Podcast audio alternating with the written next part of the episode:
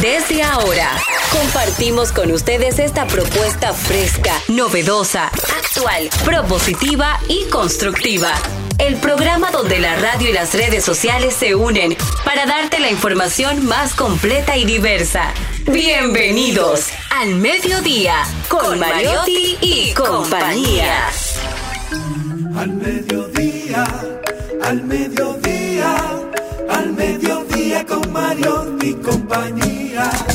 Al mediodía, al mediodía, al mediodía con Mariotti y compañía. Si tú quieres disfrutar de foros alternativos y de tuiteros rankeados, este programa es tu amigo. Tu revista meridiana para el talento una vía, para radio y redes variadas y con la canción del día. Al mediodía, al mediodía, al mediodía con Mario y compañía. Al mediodía, al mediodía, al mediodía con Mario y compañía. Si tú quieres disfrutar de página para izquierda, en la calle y el hogar, por eso no te lo pierdas.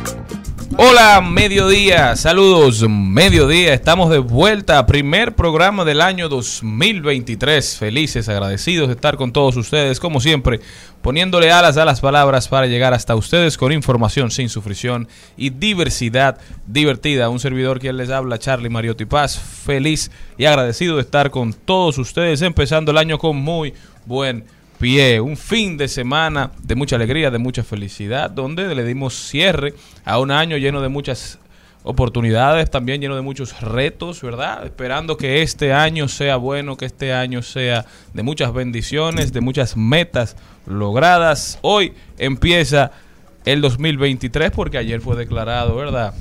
Día de, de fiesta en honor a, lo que hizo Nayib Bukele en El Salvador. Aquí el 24 se nos olvidó, pero el 31 lo asumimos, entonces lo celebramos.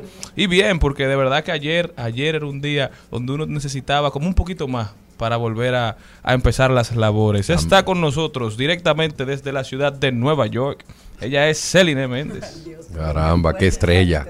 Señores, feliz, agradecida y de verdad que le doy muchas gracias a Dios por permitirnos a todos estar en el 2023. Ya es una realidad, estamos en el 2023, un año que ojalá todas las metas que usted se proponga, le voy a dar un truquito, póngase metas cortas para que así después a final de año no se sienta como decepcionado, no lo alcancé. Y las que no alcanzó del 2022, pásela al 2023 como hice yo. Las mayorías se cumplieron y un chin más, así que estoy muy feliz y muy bendecida. Y que desde la ciudad de Nueva York yo estaba aquí. Y eso. Ah, ya tú llegaste. Bueno, yo llegué, estuve por allá el 24, mucho frío, mucho frío. Para mí que era para que todo el mundo estuviera como tranquilito en su hogar, pero muy bien. No, y, y eso que tú dices de las metas cortas es necesario para que no le pase como le pasó a mi amigo Pablo Sainz que puso en Instagram promesas de año nuevo. 2020 adelgazar 5 libras, 2021 adelgazar 10 libras, 2022 adelgazar 15 libras. Ahora en el 2023 luchar contra los patrones de belleza corporal impuestos por la sociedad capitalista y opresora. Para que usted no le pase así, póngase metas fáciles de cumplir, no fáciles de cumplir, pero metas Tú quieres una meta cumplibles. más fácil que 5 libras Bueno, se complica, líder. Usted sabe de eso. Jenny Aquino con nosotros. Muy buenas tardes, señores. Gracias por estar en sintonía un año más, haciéndonos compañía, precisamente, como es el eslogan de este programa. Gracias por estar ahí. Hoy es un día asqueroso, de verdad. No hay una otra forma. Cuando yo te lo diga a ti, tú vas a llorar. Oye, ¿qué se celebra el día de hoy? Se celebra en Estados Unidos alguna vez el día de las cerezas cubiertas de chocolate. ¿Tú has visto cosas más asquerosas que esos bombones? A ni a mí, ni a No, mí. pero- pero- Entenderás que los americanos le dedican un día especial a esta exquisitez, según el Día Internacional, dice eso, no yo. El 3 de enero es el día de las cerezas cubiertas de chocolate. Los amantes de esta deliciosa combinación de fruta y chocolate se reúnen cada año para cocinar sus propias creaciones y degustarlas en familia y en compañía de amigos. Buen día, hay, sí. que- hay Hay quien las acompaña. eso. Sí, para todos, las- para esos millones también. de personas que lo hacen el día de hoy. Pase plebería. Sean felices. Ese chulo. Con nosotros, don Cristian Morel. Muy buenas tardes a todos los que nos escuchan en este primer día laboral del año, señores. Cuántas metas por cumplir, cuántas cosas que debemos dejar atrás. No mire ¿Cuál para atrás. dejó? Yo dejé mucha gente y muchas cosas atrás. Vengo con esta mochila sin peso, de ligera, sin cargas, todos los días eh, dejando que las cosas fluyan un poquito más, sin volverme loco, como dice la gente. ¿Por qué? Porque el mundo no se detiene, el que se detiene es uno a pensar. Entonces, toca seguir adelante un nuevo año, nuevas metas, pequeñas o grandes, decídala usted, lo que hágala, cumpla y que cada día sea un pasito para cumplirlas. Darian Vargas. ¡Bomba! ¡Y flaco! No, yo estoy contento y feliz. Porque me chocó una, porque me chocó una onza. ¿Qué? Sí. Tú sabes lo bueno de ¿Te este esa año. barriga, sí? Eh, Sí, te, te fuiste a hacer una cirugía plástica. Sí, yo me hice una. eh, si lo digo al aire, Cuidado, te gustaría muchacho. que yo lo diga. ¿Tú sabes lo que más me encanta del 2023? Es que todos los pronósticos dicen que nos va a llevar diablo. Ay, ay, Darían. Todos los pronósticos económicos, una recesión mundial. Todos los pronósticos económicos, que ahorre. Todos los pronósticos, que si tú tienes préstamo, no coja más. Y que si tú tienes gasto, que lo disminuya. FY para todos ustedes. Yo voy a vivir mi vida como venga, dependiendo de Dios. Porque si tú te llevas de todo lo que dijeron que va a pasar en el 2023, tú no, No, sales de tu casa. Vamos a vivir con felicidad, con gozo y placer, con chisme. Pero ¿Tú no ves que el año comenzó bien? ¿Cómo comenzó? ¿Cuál fue el chisme de- Que Bad Bunny tira un celular y la gente ya está hablando de eso. Una sociedad que le dedique tiempo a una cosa así, una sociedad que va Así mal. fue que despidió el año. la Así sociedad. fue, la sociedad dominicana consumiendo eso y ya están haciendo memes a una gente de que, tirando y diciendo mala palabra. Esa es la sociedad que yo Pero quiero. no tuvo malo del celular también. No, pero esa es la sociedad que yo quiero, la sociedad de la sinvergüenza. ¿Tú sabes las- por qué? De la, de las pocas Sí, preocupaciones. ¿tú sabes por qué? Porque es una sociedad que se preocupa poco y no se mata. Yo lo que quiero que la gente sepa, usted está deprimido ahora, se fue esa depresión. Dependa del día a día. Espere en Dios y goces en su corazón. Pero pronóstico, a mí nadie me hable de pronóstico. El pronóstico mío me lo puede poner Dios como Él quiera. Amén. Así que ya usted sabe. Nosotros empezamos. Muchas novias, ¿verdad? ¿Cuántas novias tú tienes? Toda Titi me preguntó si tengo muchas novias. eh, Muchas novias. Hoy tengo a una, mañana a otra. Me las voy a llevar a todas pa' un VIP, un VIP. Ey, saluden a Titi, vamos a tirarnos un selfie. Seis chis, ey, que sonrían las que ya les metí en un VIP, un VIP. Ey, saluden a Titi, vamos a tirarnos un selfie. Seis chis, que sonrían las que ya se olvidaron de mí. Me gustan mucho las Gabriela, las Patricia, las Nicole, la Sofía. Mi primera novia en Kinder María y mi primera.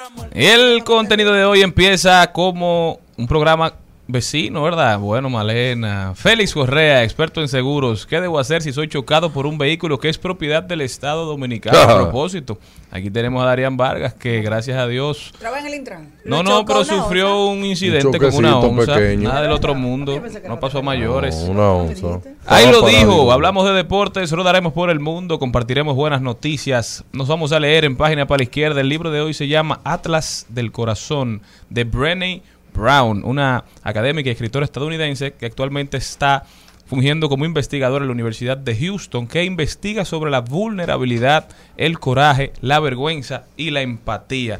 En este libro, ella nos describe cómo funcionan estos sentimientos, cómo invocarlos, cómo controlarlos, cómo no ceder ante ellos, pero tenerlos siempre presente. También trending topic, las principales tendencias en las redes sociales. Cuidaremos los chelitos. A propósito, estamos empezando el año. Recuerden esa libreta que recomendó Liliana Rodríguez. Íbamos a rifar una, pero Gaby se hizo con ella porque él dijo que necesitaba organizarse No. económicamente. Pero usted puede empezar a cuidar los chelitos y hoy está Giselle Pérez, contador y corredora de valores en República Dominicana, hablarnos un poquito de cómo empezar el año con buen pie, cómo invertir de una manera inteligente. Hablaremos de tecnología y también hablaremos de mascota. Ramón Molina con nosotros. Señores, eso y muchísimo más en su programa preferido.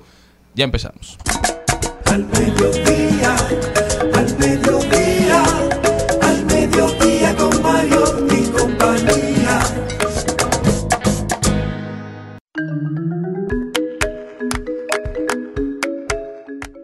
Félix Correa está con nosotros. Félix, bienvenido. Félix, experto en seguros y hoy nos viene a tra- a tratar un tema muy, muy interesante. ¿Cómo estás, Félix? Yo contentísimo y saludando a todo este público de ustedes, felicitándoles por este nuevo año y así como ustedes decían, recomendándole, ¿verdad? Paz en este 2023. Y muchas bendiciones. Félix, vamos a dejar que Darían te pregunte, Sí. porque él ha sido, digamos, víctima, Víctima. de este suceso. Entonces yo creo que quién mejor que una persona que lo ha vivido para preguntar y para asesorarse.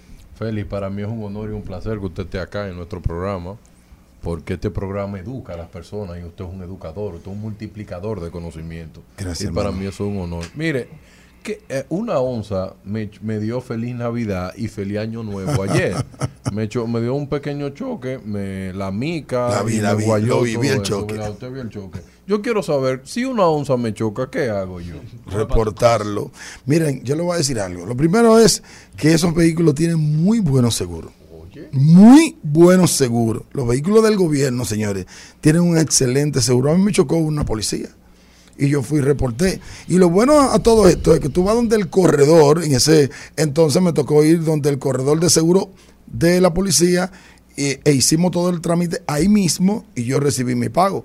Entonces, si a ti te choca una onza, te choca un camión de la basura, te choca la policía o cualquier eh, vehículo eh, del Estado, usted tiene cobertura. Y tiene muy buena cobertura. Reportarlo normal, normal. El hecho de que sean vehículos del Estado no significa que pueden transitar sin seguro. Déjame decirte que los choferes reciben multa. Si un chofer transita sin seguro, un chofer de, ya sea, bueno, yo no diría mucho un policía porque lo van a dejar ahí, usted sabe, pero un chofer de un camión de la basura, un, un chofer de la onza, transita sin seguro, pueden recibir multa. ¿Y cuál es el procedimiento? Igual, como si choco a un Normal. civil. O sea, tengo que tirarle pla- foto a la placa, foto a la, a la ficha. Sí, lo, lo que pasa es que ellos no te van a acompañar. Es muy difícil que ellos te acompañen. Ellos, eso de que de ellos a reportar contigo, eso es, eso es nulo. Entonces, en ese ¿Tú sabes lo que le dio el chofer de la onza que chocó a Darían Vargas Ajá. cuando se desmontó? Él Sí. le deseó un feliz año nuevo. Me dijo así, digo, no, Felicidades. feliz Año Nuevo y que coja la cosa de paz. Sí, Buen consejo. Claro. Ni él sabía que le iba Y yo le pregunté a él, ¿y por qué usted dobló? ¿Qué fue lo que le hizo? Y él me dijo, no, es que yo no sé. Ah, no, bueno. ¿Cómo tú Ahí hay un problema. que te dice eso? Ahí hay un problema porque eh, los choferes, y voy a aprovechar para decir esto, a propósito de que nosotros cerramos el año con una fatalidad. No tengo ahora mismo los numeritos, pero los, fueron muchos accidentes y también muchos fallecidos. Pero los yo vivo en las Américas, en la marginal, y vivo muy cómodo ahí, pero yo me quiero mudar. Señores, en la 11, en la marginal, ahí no se puede, no se puede transitar más de 40. La, la van a 75, 80 en la marginal de las Américas. Esos choferes son los dueños de esa marginal. Y se sienten los dueños de la calle, precisamente por lo que le pasó a, a que ellos nos van a reportar. Para eso tú tienes que buscar la forma de que el asesor o el corredor de seguro de, que lleva los, los seguros de la onza entonces se emplee y haga el reporte correspondiente. ¿Qué debe hacer uno? Inmediatamente reportar. A ti te pasa algo, se supone que tú tienes seguro. Si tienes seguro y te toca la casa del conductor o el centro asistencial al automovilista, que es importante aclarar, ya el centro asistencial automovilista está en la 27 de febrero 452, para todo el que le toque, usted va allí y hace el reporte. Entonces, cuando se haga el reporte del vehículo que le eh, chocó a usted, entonces ya ahí se va a unificar. Va a durar un poquito más el proceso, va a tener que tener paciencia, como te dijo el chofer de la onza, pero te tiene que pagar, claro que sí, te tiene que pagar. Félix, hay algo que por tu experiencia te quiero preguntar. Dos cosas. Estás muy lindo, me encanta tu chacabana. Y también para que los vean a Wow, través me de nuestra. rojo, yo que Ay, yo soy qué que- lindo. yo que soy marrón, como Estás hermoso. Para, que, para quienes nos pueden ver a través de nuestra página www.rumba985fm. Lo pueden ver en vivo, que Félix está hermosísimo. Esa chacabana le queda súper bien. Gracias. Tú que tienes mucho conocimiento, hay conductores que son súper imprudentes y van, yo manejo bien, de lo contrario llame al 809-682-4968, que da igual, que es un número que me inventé. ¿Qué tú haces en esos casos? Cuando tú ves a esas personas que están in- infringiendo, ¿tú tienes algún conocimiento que se pueda hacer? Porque yo manejo bien, de lo contrario llame este número. ¿Esos números funcionan? Yo ¿Tú lo anoto sabes? todos los números. Todos los números yo lo anoto. De los que andan Como eh, con manejo temerario. Y entonces tú lo que tienes que hacer es reportarlo, porque para eso es. Yo anoto el número y anoto la empresa. Por si esos números están equivocados, porque cuando viene a ver, le, le cambian un número para que. Entonces, tú tienes, si hay algo, entonces tienes que reportarlo. Realmente no es muy fácil porque hay algunas empresas que protegen a esos choferes, reciben muchísimas llamadas y creen que puede ser eh, alguien tratando de, de molestar o de hacerle daño a ese chofer, pero hay que buscar la forma de hacer el reporte. ¿Entienden? Porque nosotros... funciona. Sí, claro, funciona. A veces te funcionan. Lo importante es hacer el reporte. Pero una A veces el cosa. Félix, si uno tiene su seguro, por ejemplo, si tú tienes tu seguro full y tú se lo reportas a la casa del conductor, a lo Sí. que ya ese hacen el trámite directa- directamente ellos, entonces uno no tiene que hacerlo uno, si es con, por ejemplo, lo que le pasó a Darian, si es alguien de la ONSA. Bueno, si Darían tiene seguro full, ¿qué pasa? Posiblemente, posiblemente su vehículo tenga un seguro full con deducible. Si tiene seguro full con deducible, eh, él entonces puede cobrarle el deducible, hacer uso de su seguro full y cobrarle el deducible a la persona que le afectó. Ah, muy buena idea. Entiendo. Y los que tienen seguro sin deducible. Si tiene, no, no, vamos a suponer si tiene, si tiene seguro, si tiene seguro sin deducible, es un plan que te cubre total. Entonces no hay que... Entonces tú no tienes que hacerlo. Ahora, ¿qué puede suceder? Por eso es bueno el reporte. Que el año próximo, cuando venga tu renovación, entonces la compañía de seguro diga, bueno, usted usó su seguro, vamos a cargarle la prima porque usted usó su seguro. Pero qué locura, ¿eh? porque se supone que para eso, si usted está pagando, no me lo pueden subir, pero lo suben. Mira, ¿Uno se podría mudar de compañía? si tú te puedes mudar de compañía, puede hacerlo sin, sin ningún tipo de... Una Sí. vida nueva. Sí, tú puedes empezar. Ahora, nosotros tenemos 22 compañías aseguradoras, de las cuales eh, algunas no son muy recomendables. Lo digo con toda la sinceridad por aquí, porque tengo que decirlo. Yo mismo no hago seguro en algunas compañías. Entonces, si tú comienzas a cambiarte hoy, te cambia mañana, te cambia pasado. Entonces, lo importante es que tú puedas tener un asesor. No, exactamente. Eso es uno. Pero lo importante es que tú puedas tener un asesor que te oriente y que pueda eh, intervenir y discutir en la compañía aseguradora en el caso, si fue que te chocaron, mira, allá le chocaron, mandar un correo a tiempo de que a ti te chocaron y todo se puede. Hay compañías aseguradoras que han eliminado el, el cargo por, por mala experiencia. Señores, el cargo por mala experiencia o por, sine- o por siniestralidad por siniestralidad, porque hay un descuento por buena experiencia. Cuando tú no chocas, y eso se da en condiciones normales, lo digo porque posiblemente ahora hayan personas que eh, le han ya mandado su renovación y digan, a mí no me hicieron descuento. En este tiempo los seguros están subiendo muchísimo por los siniestros. Por ejemplo, el problema del 4 de noviembre, señores, se pagaron más de mil millones de pesos.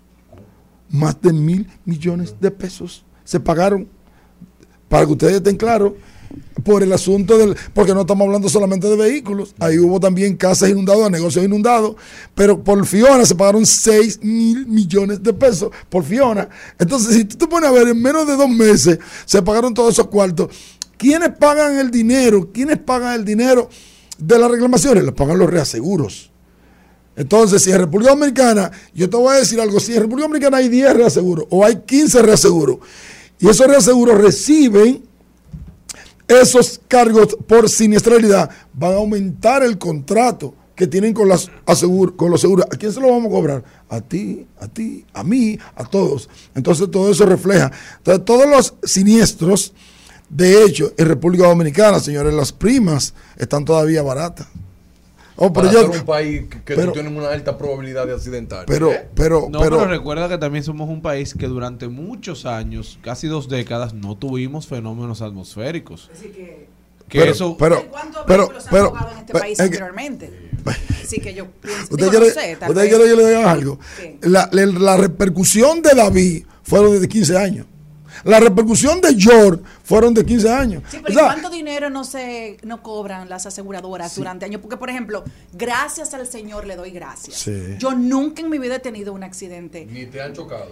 Cosita. Es decir, que, eh, por ejemplo. Para bien, te ahora- han chocado para bien. No, no, por ejemplo, lo que lo único que creo que recuerdo, y yo tengo cuántos años pagando seguro, gracias a Dios que está de lujo, vamos a decirlo de esa contigo manera. ganamos. Bueno, pero no me bajan nada, pero está bien. El, como hay tantas... Necesito un asesor. ¿Cuánta? Sí, te- yo tengo uno hace mucho tiempo. Lo único, que, lo único que he reclamado al seguro fue que me quitaron un vehículo con una pitón en la cabeza, eh, acabando casi de salir del dealer Pequeño hace un par de años, así que y me mío, resolvieron de una vez, así que muy bien. Eh, Lo que quiero decir. Ah, ok. Como hay tantos, tantas cosas en la autopista, Sí. tantos Accidentes. tantas accidentes. No, no, las remodelaciones. Esas piedrecitas son desastrosas y rompen los Cristales. Sí. Entonces, de eso sí he sido víctima y mis amigas y amigos. Por un cristal no te van a hacer un cargo. ah, no. No, por Ah, un pues cristal no te, van a, no, no te van a hacer un cargo. Mira, yo le voy a decir algo, señores. La, el seguro es la regla de los grandes números. Si yo asegurara solamente este grupito que está aquí, yo no, yo no, yo no fuera negocio. No es rentable. no, no fuera negocio. Usted me lleva a mí un vehículo de 4 millones de pesos y yo le cobro a usted posiblemente 120 mil pesos. Usted dice, wow, ¿cuál- qué caro. Y si mañana a usted le roban el vehículo como se lo robaron a usted, que tuvo suerte, salió el dealer asegurado, no siempre salen del dealer asegurado, ¿eh? Salió del dealer asegurado. Y si a usted mañana le quitan ese vehículo, estamos hablando de que yo tengo que buscar 4 millones de pesos. Entonces, cuando tú haces la relación, cuando tú estás pagando la prima es caro, pero cuando tú recibes los 4 millones, tú dices, wow, me dieron 4 millones, yo nada más pagué 120. Entonces, ahí es que está el asunto. Entonces, las aseguradoras, ¿dónde está el negocio de las aseguradoras? Que tenga mucha gente sin reclamar, pero lamentablemente eso no se da. Señores, automóvil aquí ha, ha tenido pérdida por muchos años. Pérdida. Automóvil, la cartera de automóvil, en algunas aseguradoras, en rojo. Pero, por ejemplo, en el caso, vamos a poner mi propio ejemplo, cuando mi vehículo apareció, que apareció como ocho meses después, en un dealer en, en Bávaro, nuevecito, sin el todo igual. Lo estaban vendiendo ahí. Exacto. Y yo dije, yo quiero mi vehículo de nuevo. ¿Por qué? Porque cuando me pagaron el vehículo, obviamente en esa época no estaban los planes de no deducibles. Sí. Cuando me dieron el dinero, yo no me podía comprar ese mismo vehículo con el dinero que me pagó. Pero como tú dices, bueno, pero por lo menos me pagaron algo y estoy Sí. viva, que es lo mejor. Yo le dije a la aseguradora, yo quiero devolverte tu dinero y dame mi vehículo. Pero la aseguradora dijo que no, porque ya tenía ese vehículo vendido. No, no. Entonces, eh, ahí Sí, pero, Uno- pero ¿qué, qué tiempo, qué, en, qué tiempo llegó el, el- apareció el vehículo? ocho meses. Entiendo. Ya después de esa Sí, pero, pero está bien, ya me lo habían pagado. Lo que, lo que te quiero decir es que al final es un negocio también para ellos, porque seguro vendieron ese vehículo que estaba con el mismo kilometraje que yo lo dejé, porque lo tenían parado en un dealer vendiéndolo. Eso es verdad, pero eso no se da siempre. No, yo lo sé. No se da siempre. El hecho de que aparezca un vehículo, ya se han hecho las transacciones, se supone que eso- ese dinero debió estar gastado, y no lo gastaste, ¿verdad? debió estar. Ah, bueno. Feli, una pregunta. ¿Los vehículos del Estado chocan mucho? Eso no le duele a nadie. Hay estadísticas sobre ese tema. Eso Mira es la lo que yo quiero. de cada institución. Pero, pero tú lo ves, tú lo ves chocado todo. Tú lo ves chocado todo. ¿Y cuántos casos tú vamos a- conoces que, que de gente que ha reportado y que le han pagado aparte del tuyo? Mira, tú quieres que te diga algo. Yo trabajé en una oficina, no voy a decir el nombre, trabajé en una oficina donde ese corredor, ese corredor era el corredor de la policía. Y reportaban diario casos. Personas. Ahora nosotros, vamos a estar claros, señor, la policía anda persiguiendo gente y doblando, y doblando calle, ¿cómo es? Enderezando, enderezando esquina. esquina, Así se llama ese doblando calle, enderezando esquina. Y tú sabes que lo, lo dijo Aníbal Hermoso aquí, el de accidentes RD, Sí. que dijo, no se pongan a discutir. Si ustedes chocan, por ejemplo, con un policía que por lo general andan Pero haciendo yo alguna diligencia, chocar con un policía. manden la foto. Yo prefiero foto nos la placa, chocar con un foto a la- policía foto a la y no con un tipo que anda con un bate a- atrás o con una pistola que se desmonta. Digo, hermano, pero yo no voy a conversar con la pistola contigo. Vamos a ver qué pasó. Va- pero yo tengo mi seguro, tú tienes seguro. Va- Cuando a ti te chocan y se van, ese tipo no tiene seguro. Regularmente no tiene seguro. Cuando te choca y se va, no tiene seguro. Porque si tú chocaste, para eso es el seguro. Ah, bueno que yo fui a la aseguradora cuando me chocaron y me ofrecieron 20 mil pesos cuando mi daño es de 100. Entonces ya es otro punto que las autoridades, porque yo te voy a decir algo, yo no estoy defendiendo aquí el sector asegurador, yo estoy diciendo aquí las cosas como son. El sector asegurador también tiene que ponerse las pilas con eso. Hay aseguradoras que tienen reclamos, vamos a estar claros, reclamos DPA, ¿qué es eso? Es cuando a ti te chocan y tú vas a la aseguradora de quien te chocó. Y los reclamos de seguro full, cuando tú tienes un seguro full, que tú vas a tu aseguradora para que te cubra y no hay ningún tipo de problema. Y ahí posiblemente te van, exactamente, y ahí posiblemente te van a quitar el deducible y la depreciación si el vehículo tiene... eh, un- indeducibles, que son mejores así. Sí, claro, si, si el vehículo es elegible para ellos. dolor en ese Esa- no, pero si el vehículo es elegible para ellos también.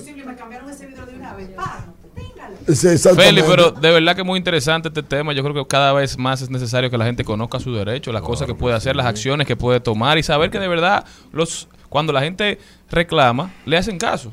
Señor Mariotti, invitar a Félix, que tiene que venir en otra oportunidad, a hablarnos de los daños que producen a la ciudad, que las aseguradoras se hacen de la vista gorda y la ciudadanía no los reporta también. Mira, yo estoy totalmente de acuerdo. A mí me encanta. Yo tengo un programa de televisión.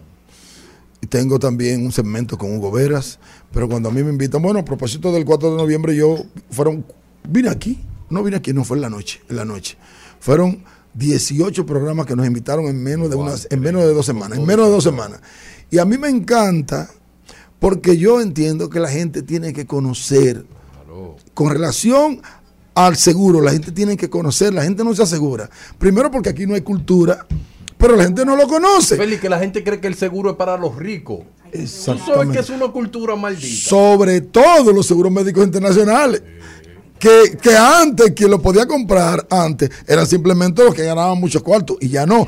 Si usted se planifica, usted puede tener una Sí, póliza que tener de seguro médico. para eso. Ah, bueno, también es verdad. Para empezar por ahí. Verdad. Sí, qué chulo aquí. Félix, muchísimas gracias por haber estado con nosotros, Félix. ¿Cómo puede la gente continuar esta conversación contigo? Muy fácil, 809-604-5746. Ya saben, señores, no dejen de asegurarse por falta de conocimiento. Félix está ahí a su disposición. Nosotros continuamos. Al mediodía, al mediodía, al mediodía con Mario y compañía. En al mediodía. ¡Ay! Lo dijo. ¡Ay! Lo dijo. ¡Ay! Lo dijo. ¡Ay! Lo dijo. ¡Ay! Lo dijo. ¡Ay! Una colombiana que me escribe todos los días. Y una mexicana que ni yo sabía. Otra en San Antonio que me quiere todavía. Y las de PR que toditas son mías. Una dominicana que juega bombón. Uva, uva bombón. Señores, y lo que ha hecho Bad Bunny, que yo estoy totalmente de acuerdo, o sea, lo siento. Di primero Eh, lo que dijo. Este fin de semana todo el mundo estaba diciendo que Bad Bunny estaba aquí en Casa de Campo, que bueno, vino a pasar el fin de año aquí en República Dominicana, qué chulo que está aquí. Y mientras iba caminando, él fue saludando a varias personas y hubo una jovencita que le metió el celular de frente en la cara mientras él iba caminando. Él se hartó, agarró el celular y lo estrelló. Se lo mandó y lo tiró para el otro lado y siguió de frente. Luego de ahí tiene cansado, tiempo en pero eso, porque él lo ha bien. hecho en los conciertos también. La gente le Y tiraba ha dicho en celulares. entrevistas. Oye, en, él en tarima la gente le tiraba los celulares y cuando el celular le daba, él lo agarraba y lo tiraba para otro lado. Diferente Exacto. a del lado en el que había llegado. Él parece que estaba Pero bastante entonces, no, cansado. no, pero una falta de Entonces- respeto. No, pero entonces lo importante es lo que él dijo después de. Claro, luego de ahí se han hecho eco de todas las cosas que ha ido diciendo. Espera, ¿dónde está? Aquí está. Estaba hablando Bad Bunny y dice, las personas que se acerquen a mí a saludarme y a dedicarme a algo, a decirme algo o solo conocerme, siempre recibirán de mí atención y respeto. Los que vengan a ponerme un cabrón celu- eh, celular, bueno, teléfono en la cara, lo consideraré como lo que es, una falta de respeto y así mismo los trataré yo. Totalmente. Yo estoy totalmente de acuerdo. Ahora esa muchacha la van a entrevistar. ¿Quién soy yo? La que le tiró a Bad Bunny el celular. Porque aquí lo que estamos buscando. Camila es- se llama. Pero Bueno, ella mira, recha- ya tú te sabes el nombre. Yo ni me sabía quién era. Eso Jenny. tiene para. Oye, Pero no. Jenny, pero ella rechazó Perdóname. la entrevista a los focos. Ok, Dijo que no, que perfecto. no sí, sí, sí, sí, ya, ya, ya, ya. Muy, muy bonita. Y ya todo el mundo se sabe el nombre. Lo importante, si estaba en casa de campo, Eso es verdad. estaba al lado de él y con un celular, ella tiene para comprarse cuatro más. Así es. Y ahora mira, va a hacer eso mismo. Pero mira, bueno, Yo, yo digo Pero con no se le dañó. Con No, relación, hombre, lo tiró por ahí, Con monte. relación a eso, lo que, lo que veo mal es la agresividad, porque él debió quitarle el celular y entregárselo. Porque no, ella no, esa es su, su falta de, de Y es el precio de la fama, ¿verdad? claro. Pero ¿dónde que veo lo mal? Ese muchacho es humilde. Tú sabes los artistas que van a casa de campo y nadie puede tener el acceso, ni siquiera de pegársele cerca de Chacho, guarura. seguridad. Porque son unos seguridad que son como 10 de la roca, lo de la película Sí, esa famosa. de Dwayne Johnson. Y muchos de ellos ni siquiera bajan a donde él estaba, porque él estaba en el área pública donde están todos los restaurantes en la marina, que ahí van la gente a eso, a tener como diversión. Entonces, señor, respete. Respete para que usted le respeten. Porque Y la gente él lo que quiere son saludó views. Porque un- usted lo quiere saludar, tírese de lo de lejos. Mira, aquí estoy. Una no le gente le dio la mano a Celine y él se paró a Y un saludarlo y siguió ahí y siguió por ahí. Entonces, yo lo que digo, ahora, esto ha sido el reperpero el fin de semana porque todo el mundo tiene, ha tenido la, la- la capacidad de hablar y en esto sé también, ¿quién lo dijo más? Watson Brazoban. ¿Qué dijo sobre este tema? Entonces las páginas urbanas dominicanas nos van a dar su opinión de lo de Bad Bunny y el celular de la dama. Si fuera el lápiz, Miguelo, etcétera, estarían acabándolo. No se puede lamber tanto. Nadie se quiere ¿Cuándo calentar con el conejo malo. Pero hay mucha gente que se lo ha encontrado bien. Yo creo que eso es lo que pasa, que hay mucha gente que no le ha molestado, no le ha disgustado. Hay otros que, así como dice Celine, que dicen, bueno, esa no es la actitud, ese es el precio de la fama. Si tú ya vas a ir donde está la gente, tú sabes, siendo la- el, el artista número uno del mundo en estos momentos, tú sabes que te van a caer arriba. Entonces... Tú dices que él es humilde porque no andaba con seguridad, No, pero no, él sí te voy a decir una cosa, si tú quieres que te respeten tu espacio personal, Él- sabiendo cómo la gente, Él también tú andaba- quizás debes cuidarte un No, poquito Él más. andaba con seguridad. Claro que seguro tenía su seguridad, pero yo estoy segura y me voy a atrever a decir esto porque lo he vivido. Si hubiese sido el Alfa, nadie se lo hubiese pegado, porque en un concierto que el Alfa fue contratado por mi compañía, donde yo trabajaba con el señor René Brea, su manager me empujó. Y él sabía que yo era parte de la producción. Y simplemente yo le estaba llevando a él donde le tocaba. Y me empujó. Lo que pasa es que querer, cuando trabajamos... No, no fue sin querer. Lo que pasa es que cuando trabajamos en eso, entonces tenemos que hacer dos cosas. ¿Qué hago? ¿Le meto una demanda porque el tipo me agredió y yo soy mujer? ¿O me quedo callada porque esa es mi compañía que tiene que hacer un concierto con esta gente? Y me ha pasado con varios artistas. Pero Farruko también lo dijo. Ah, También vino y dijo, ah, ahora que estoy de afuera, veo la fama haciendo de las suyas con los panas míos. Dios los cuide, mando mis oraciones y los pondré a todos en oración, unos aborrecidos, otros haciendo lo que sea por dejarse caer. Está cabrón, mano. No nos damos cuenta dónde estamos metidos hasta que lo ves de afuera. O sea, él está viendo la crítica de, de eso precisamente, de cómo, cómo lo está viviendo la fama. Que él dice ya, o sea, Farruko dice, ok, ya ahora que yo estoy como más centrado en la iglesia, centrado en Dios, centrado, no tengo ese, ese tipo de problema tan fuerte. Ahora él Sí. se lo puede evitar también. Claro, que pero te voy a decir algo. Bad Bunny informó a la sociedad y al mundo que estaba en un periodo de vacaciones, que necesitaba cuidar su salud mental. Y él no estaba en Boca Chica ni en Gualey. Él estaba en un lugar en Casa de Campo donde se supone, se supone, que todo el mundo tiene un nivel socioeconómico y de educación más o menos alto. Debería ser. Sí, pero él es Bad Bunny, o sea que él es un dios para esta Sí, pero generación. muy bien, pero muy bien. ¿Para cuál? límites. Para esa generación. ¿Cuál es la edad? joven, ¿Usted ¿no? me puede Ella decir la edad? Como 25 años debe Sí. tener. esa Puede decirme la 30 edad que él es un, es un No te dios. la acabo de decir. Tú eres No, usted no me lo ha dicho la 25 edad. años dije. Usted dijo 25. Sí, sí. Esa es la edad. Sí. Ok. Entonces, señores, también hay que entender y también hay que ser, conchale, pensar en el otro. Esos artistas también desean gozar, que se cuide más. Qué bueno es así. O sea, me paso el año entero trabajando, sirvi- sirviéndole a la gente o que me genere un beneficio económico, pero es un trabajazo.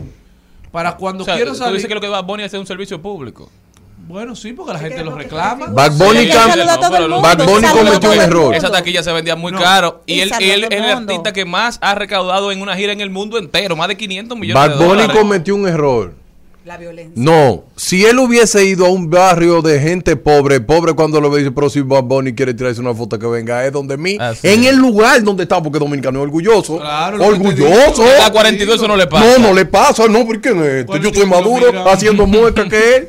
Esa es la mentalidad de, de la gente de clase social baja. Eso le pasó a ella. ¿Qué yo le digo a una gente? Yo vi una frase que decía en Twitter que decía, lo peor que te puede pasar es conocer a tu ídolo de frente. Eso es. Es mejor no conocerlo. Así es. Te voy a decir algo. No, la- Y el comportamiento de nosotros es un llamado a los dominicanos. Nuestro comportamiento aleja o atrae a los artistas.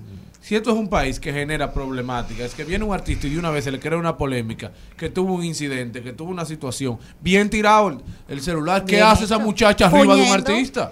Fuñendo. Es que eso- una foto como la gente. Y es lo que Sí, dice pero- era una invasión a su, a su privacidad. ella podía, claro. o, o podía hacer la grabación eh, un poco le- lejano. Y él duró mucho. Y no, que a veces uno anda con un bajo a boca que se afecta al otro también. Y tú caes Eso es desde, halitosis. desde la marina hasta la entrada de SBG. Atrás de él con un celular grabando, lejos, grabando. Es una caminata. No, No, y él aguantó, si tú ves el video, tiene el material, él aguantó muchísimo. O sea, él la miraba como... El halitosis es una enfermedad. Así. Muchacha, deja Bien. Bueno, tirado. señores, déjennos sus comentarios sobre qué creen. Bien actuó tirado. bien Bad Bunny, actuó mal, Sí. esto y Sí. mucho más. ¿Celine alguna vez ha rechazado alguna redes. foto, tú crees? Yo nunca le pidió foto a artista. Es que tú eres un artista. No, no por eso. Es que usted tiene que respetar el espacio de la gente. Es- es- solamente se Ni a Julio Iglesias cuando a te ese, tocó. solo Y a Ricardo Arjona con el video. Ah, Pero ella va a responder no eso, la ella va a responder eso. por qué. Te voy a Óyeme, cuando volvamos ella va a responder si ella le pidió o no una foto a Ricardo Arjona. Yo- Después que Ricardo Arjona, Mira, vean muchachos, ese video para que ustedes vean todo lo que pasó ahí. Al mediodía, Con Mariotti, con Mariotti y compañía. Seguimos, seguimos, seguimos con Al Mediodía, con Mariotti y compañía. Ella baila en tropicana, a él le gusta el rock. Ella vende besos en un burdel, mientras él se gradúa en UCLA. Ella es medio marxista, él es republicano. Ella quiere ser artista, él odia a los cubanos. Él cree en la estatua de la libertad.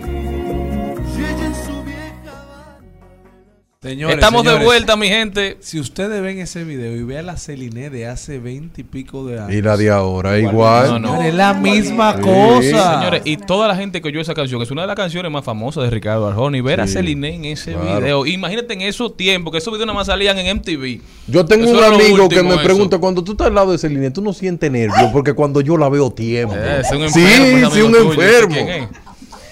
Celine, Sí, Celine, tú como persona, que tú, tú eres una mujer famosa, siempre lo has sido, tú fuiste Miss República Dominicana y de ahí nunca paraste.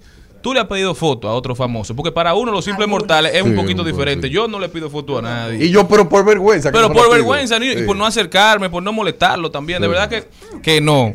Pero tú como famosa, eh, debe ser un poquito diferente. Por ejemplo, un famoso, la materialista con, con Raúl de Molina, lo Ese, que le pasó. sí. Esa ya es una falta de Claro. consideración que se la hacen a uno, que un simple mortal no Viejo, se no ofende. nada, pero no es claro, lo mismo. No es lo mismo. Hay, yo he tenido el respeto por lo, por lo mismo que estamos diciendo, porque hay artistas que son muy simpáticos cuando están en su trabajo y luego que bajan de ahí son muy groseros. Porque Perros. la- gro- por no decirlo de esa manera. ¿Por qué? Porque la fama se les sube en un lugar donde no debe subírsele y cuando dejan de tener esos aplausos, por eso que ustedes ven que se vuelven locos, se suicidan, se meten a drogadictos porque entonces quieren los aplausos, pero después que usted los rechaza. Entonces, como viví mucho eso, hay gente que yo de verdad admiro y me hubiese encantado tener fotos, pero yo me he medido. Porque desde que comencé mi trabajo, tuve la oportunidad de estar co- cerca de gente muy famosa. Entonces yo por, primero por eso, porque usted tiene que respetar el espacio de un artista cuando está en su época de diversión. Por ejemplo, Arjona, que es un hombre maravilloso, educado, pero cuando él salía de gira, que venía mucho a República Dominicana de una manera, eh, vamos a decir, para descansar, que nadie supiera, era imposible que la gente no supiera cuando llegaba este hombre. De, ¿Cuántos pies que tiene Jenny? 6'3". 6'4". Es decir, es un hombre impresionantemente bello, llamativo. Entonces, las mujeres se le acercaban y las cosas que yo vi era de verdad que yo decía, Dios mío, ese hombre eh, de verdad que mat- mata a las mujeres. No, y voy a traer esto de los pelos, porque nadie está hablando de él, pero imagínense que eso lo hubiese hecho David Ortiz.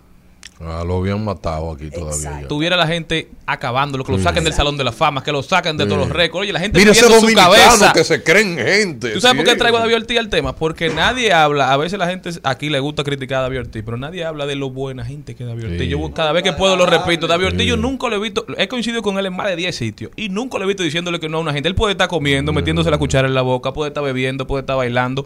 Persona que se le acercó, persona que la abraza, brinca, salta, se tira una foto, le hace dos chistes y sigue su noche tranquila. Yo mí lo vi el otro día porque tú sabes que él es vecino mío. Yo lo vi en la acera caminando y ahí estaba él. Vino una persona y dijo, ay, mira, ven acá, ¿me puedo hacer una foto contigo? Claro, mi hermano, venga. Y le dijo, mira, no fue mal, nosotros los escogidistas. Todo eso le dijo ahí y yo iba caminando por la acera. Yo lo miré y seguí caminando. Charlene, tú sabes que me sorprendió también a mí eh, cuando te topaste en el restaurante a don Juan Marichal, También. conversando contigo Don Juan de una Marichal, forma. una estrella sentado, ahí hablando, haciendo ahí. su cuenta, haciendo su historia, dejando que uno aprenda de él. Pero Yo- yo te voy a decir una cosa, ahora quieren satanizar a Bad Bunny. Pero quizá la acción no fue la correcta, pero Sí, Bad Bunny ha demostrado que es súper humilde. Es así. Y siempre que está hecho- alrededor de la gente, de se comporta muy ahí, bien. Charlene, lo demuestra. Lo que pasa es que hay veces que la gente no piensa las consecuencias. Todo estuvo bien hasta que él no debió tirarlo por la violencia. A la única persona yo que yo recuerde tal vez, bueno, yo le he pedido foto a pocas personas. porque Pero di a la que tú le has pedido, Donald eso no te- en Oh. Universo, de verdad que A mi ídolo, Donaldo Trompo. le pedí también. enamoró? No, al no, guayaba. Correa, le pedí Muy buen a hombre. Raúl Está ignorosa Castro que- en A Raúl cumbre de Castro, ¿tú tienes una foto? Usted naceo. En, la, en una cumbre de presidentes. Le pedí foto a Enrique Iglesias porque es divino, simpático, Ah. chévere. Chuleador. Hmm. No, pero no Sí. fue. Estaba enamorado de Evelyn Betancourt, una amiga mía. Mm.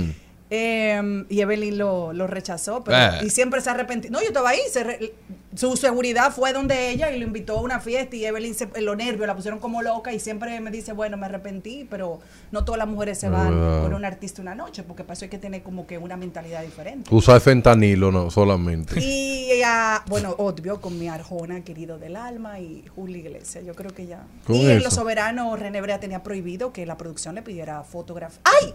Tengo uno que se me cayó, se me cayó el santo. ¿Con quién? Señor, ¿ustedes se acuerdan, Jenny, tú que eres farandulera, un peruano que era el, que es el protagonista o era de Ay, toda la Oliver, novela? Oliver, el Ese de la hombre. tormenta. Sí, pero él se llama Oliver, él tiene así Ese es su cosa de Instagram. perro, sí, hombre, Pero yo sé. Christian Christian Meyer. Meyer. Señores, Ay, ese sí. hombre yo lo amaba, Mm. lo adoraba. De hecho, voy a confesar algo. Cuéntame que yo lo Este tengo. Eh, tuvimos muchos inconvenientes con los artistas internacionales y yo lo que le dije al productor, bueno, pues vamos a invitar actores de novela que sale más barato para traerlo. Que tan vago esa Y gente. que esa gente van a querer venir porque este es un premio que todo el artista y a nivel de Latinoamérica quieren venir. Bueno, pues yo puse ese hombre en la lista y él aceptó, obviamente, un reguero de condiciones. Señores, cuando este hombre vino, Condiciones, que yo le pedí una foto, qué grosero fue. ¿Qué, qué te No, dijo? no, no, no. No. muy. Sí, yo fui, tú sabes, porque nosotros tenemos prohibido eh, sí, hacer fotos. Pero la yo, dueña de la empresa. yo le dije Muy bien, empresa, pues, don "Mira, René". Yo necesito una foto. este-". De hecho, fue él que me la, me la hizo. Mm. Ah, porque te la tiraste. Sí, pero cuando él me la, cuando ya él me la dio, yo honestamente, por lo mismo que le digo. Pero fuiste como ahí, Dominicano. Yo estaba loco por decirle, mira hermano, quédese con su jodida foto. No, pero Celine, tú pero ¿cómo fuiste, te hola, buenos días. Barlo dominicano, que vamos, que vamos, no, no. ven, una foto conmigo para que brille. Espera, espera. No, no, no, no. Yo fui ¿Y como parte de la producción. Usted me permite hacerme una foto. Sin embargo, quien se robó todo, todo, que lo adoro desde esa vez, y no era tan. ¿Sabes que la gente era loca dije, con el fresita? ¡Ay, el fresita! Manolo Cardona. Ese tipo, un fresito, Es una fresa, un bombón. Qué simpático, qué empático, qué decente, qué chulo. Ese hombre, de verdad, que es un artista en todo el sentido de la palabra. A mí me tocó entrevistarlo. Eh, fue en el 2016, de hecho A tengo Manolo. las dos fotos. No, a Meyer, Cristian Ah, Meyer, pues porque yo había visto La Tormenta, yo había visto La Tormenta y me gustaba, espérate, claro, porque fue en ese año, en 2016, que yo fui a entrevistarlo.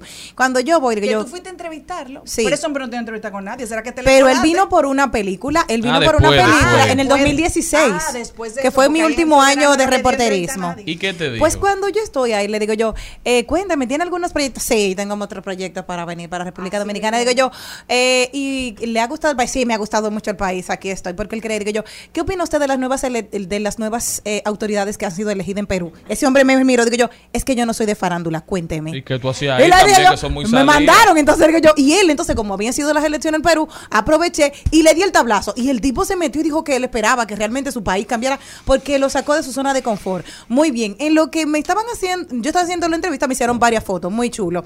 Después de ahí, yo, ay, gracias, porque era para nosotros, lo subieron en mis redes, para papá, muy lindo. A los dos días está ya en Chévere Nights. Y viene y me dijo, ¿tú cómo que me estás persiguiendo? Digo yo, usted a mí, porque este es mi canal y usted fue que vino. Tiquiti. Oye. Ya. Darían, ¿a quién tú le pedirías una foto? ¿O a quién tú te le acercaras? ¿Qué famoso tú ves y no, tú no puedes dejar pasar la oportunidad de tener aunque sea una conversación? Porque no necesariamente una foto, pero acercarte aunque sea. Eh, a la abuela mía. Sí. Buena mujer Buena esa. mujer esa. Me, parepa. me tiró una galleta que sí me agarra porque ella dice que bajo las condiciones que ella se encontraba no se le podía tirar ni una foto ni ande lejos, me dijo ella. Eso. No, gente famosa, es que yo no, yo admiro a la gente como es, pero yo tengo una foto de que para... Para nada, para. Pero si yo pudiera buscar una gente para ponerlo acá, me gustaría tirarme una Cristian foto. Morel. No, no, no, Ay, me gustaría. una con él. Me gustaría tirarme una foto con dos gente, con Yuval Noah Harari Sí, sí. y con Byung-Chul Han. Dos filósofos. Que aquí nadie en este país Dos tiene una foto con eso. Tírate una foto, un autorretrato. tírate Eso es lo que voy a hacer así. Y tú, Cristian Morel. Yo me la tiraría con Julio Iglesias, la verdad. Si tú encuentras a Julio Iglesias, tú no la dejas pasar esa. Sería difícil. Sí. Y no te va a decir que no, porque es muy amable. Y si me dice que no digo, pues nos la vamos a tirar No, diciendo no, que no. no. Claro, No, sí, porque eso, el que me dice a mí que no digo, oiga, esa foto va, tíreme el celular de ¿Y, tú, y usted, señor Mario Tipaz. Yo aquí no, a Jennifer Aniston. Ah, muy buena. Mi Esa comadre. mujer, yo soy enfermo, era enfermo con esa Si mujer. yo encuentro a Catherine Zeta John, yo no sé a dónde lleguemos y yo. Pero la viejita tiene derecho. No, no, pero, eh, señores. Yo es No, una pero yo la Zeta es un mujerón. No puedo dejar de todavía sigue siendo. Cuando él está en el papel del zorro. No, y ahora. ella- Ahora no, ahora está ¿Tú no mala. la viste la de, la de Marlena? ¿Cómo se llama? Marlina. Ella No, la- no lo he visto. Ella es la, la mamá de, de Marlene. Paz Vega, ¿eh? Señores, no se muevan de ahí, que nosotros ahora vamos a hablar de deportes, pero en nuestras redes sociales, al Mediodía Radio, déjenos ahí un comentario ¿Con para saber... usted se quiere tirar una foto? Exacto. Épate, leí el pensamiento. El Al Mediodía dice presente. Dice presente el músculo y la mente. El músculo y la mente. Estamos en deportes.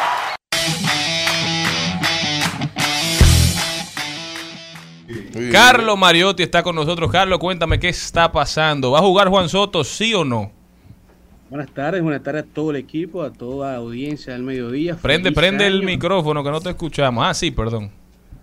Deje, deje de huele que está empezando el año, hermano. Arrancamos con el round robin, en donde ya en el día de hoy, lamentablemente, Audo Vicente anunció que los padres de San Diego no le dieron el permiso, no autorizaron al dominicano Juan Soto Pacheco a jugar y a debutar en el béisbol invernal, ya llegando a la mitad de jornada de round robin, pero lo que sí estarán agregándose al equipo son Sucre y Luis, que asimismo regresa también Joenny Céspedes, se integra a los Tigres del Licey, mientras que las Águilas estarán despidiendo de Gerard Encarnación y los Gigantes agregan al lanzador venezolano Javier Solano, así como las Estrellas agregan también a los venezolanos Flores, Flores y Graterol. Ya la primera jornada del 2023 arrancó en el día de ayer, las Estrellas vencieron 3 por 0 a los Gigantes, las Águilas 6 por 2 a los Tigres del Licey, dejando lo que ya es normal en el round robin, en la tabla de posiciones, que son dos empat- empates técnicos en donde las estrellas y las águilas se encuentran empates, cinco victorias y cuatro derrotas, mientras que los gigantes y los tigres se encuentran empates, cuatro victorias y cinco derrotas.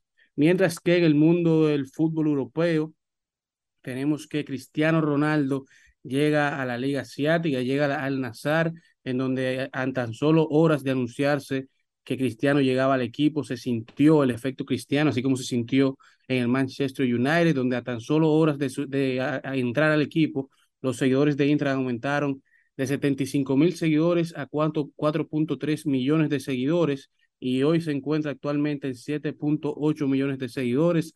La cuenta de Instagram de Al Nazar, en donde ya los fanáticos se dieron a sentir diciéndole que se encontraban ahí por Cristiano Ronaldo, que por favor sus publicaciones la hicieran no solamente en árabe, sino también en inglés y en español, en donde ya se comenta que Cristiano Ronaldo en este contrato cuenta con una cláusula en donde el, equipo le estaría permitiendo jugar eh, con el Newcastle, el Newcastle que es un equipo de la, de la Premier League, la liga inglesa, que pues, los dueños de este equipo son los mismos dueños de la Nazar, y entonces en caso de que el Newcastle clasifique a la UEFA Champions League de la temporada 23-24, el equipo estaría cediendo a Cristiano al Newcastle para que éste pueda participar en la UEFA Champions y el equipo se encuentra actualmente en la tercera posición, por lo que hay muy buenos chances de que este clasifique a la Champions y que volvamos a ver a Cristiano participando en la mejor competencia europea. El Anazar cuenta con la meta también de asegurar ahora, luego de asegurar a Cristiano, a Sergio Ramos y a Luka Modric, serían sus próximos fichajes eh, pendientes y a los que aspiran, mientras que desglosando el contrato más grande en la historia del fútbol, Cristiano Ronaldo estaría ganando 200 millones de euros por año, 16.7 millones mensual, 548 mil euros diario, 23 mil euros por hora, 380 euros por minuto y 6 euros por segundo. Sería el contrato de Cristiano Ronaldo, que en su última temporada real en la Premier League ganó la mayor cantidad de jugadores de, de, de partido, ganó el Player of the Match para el, United, el Manchester United, fue el jugador del año del Manchester United y fue el mayor goleador del United, así como fue electo al equipo del año de la Premier League.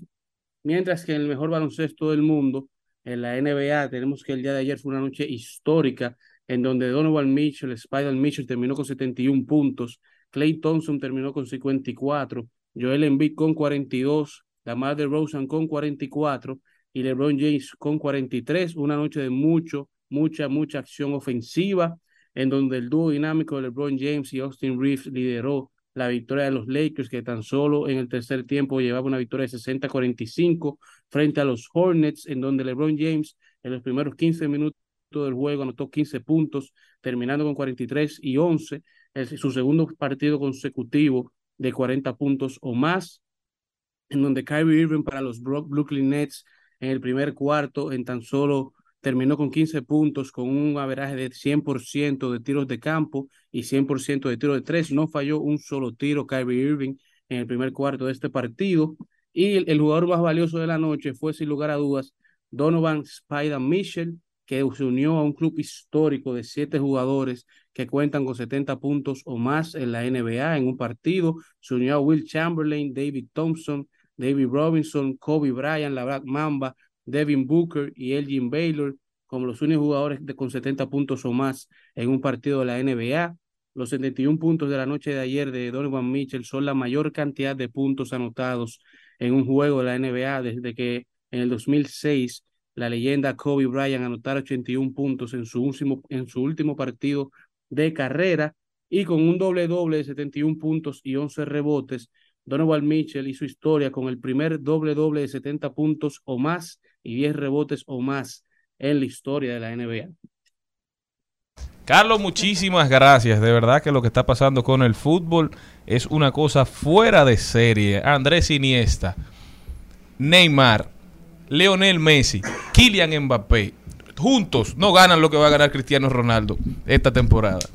La Iniesta es fuera de serie. Carlos, se fue. Dígamelo, señor Vargas.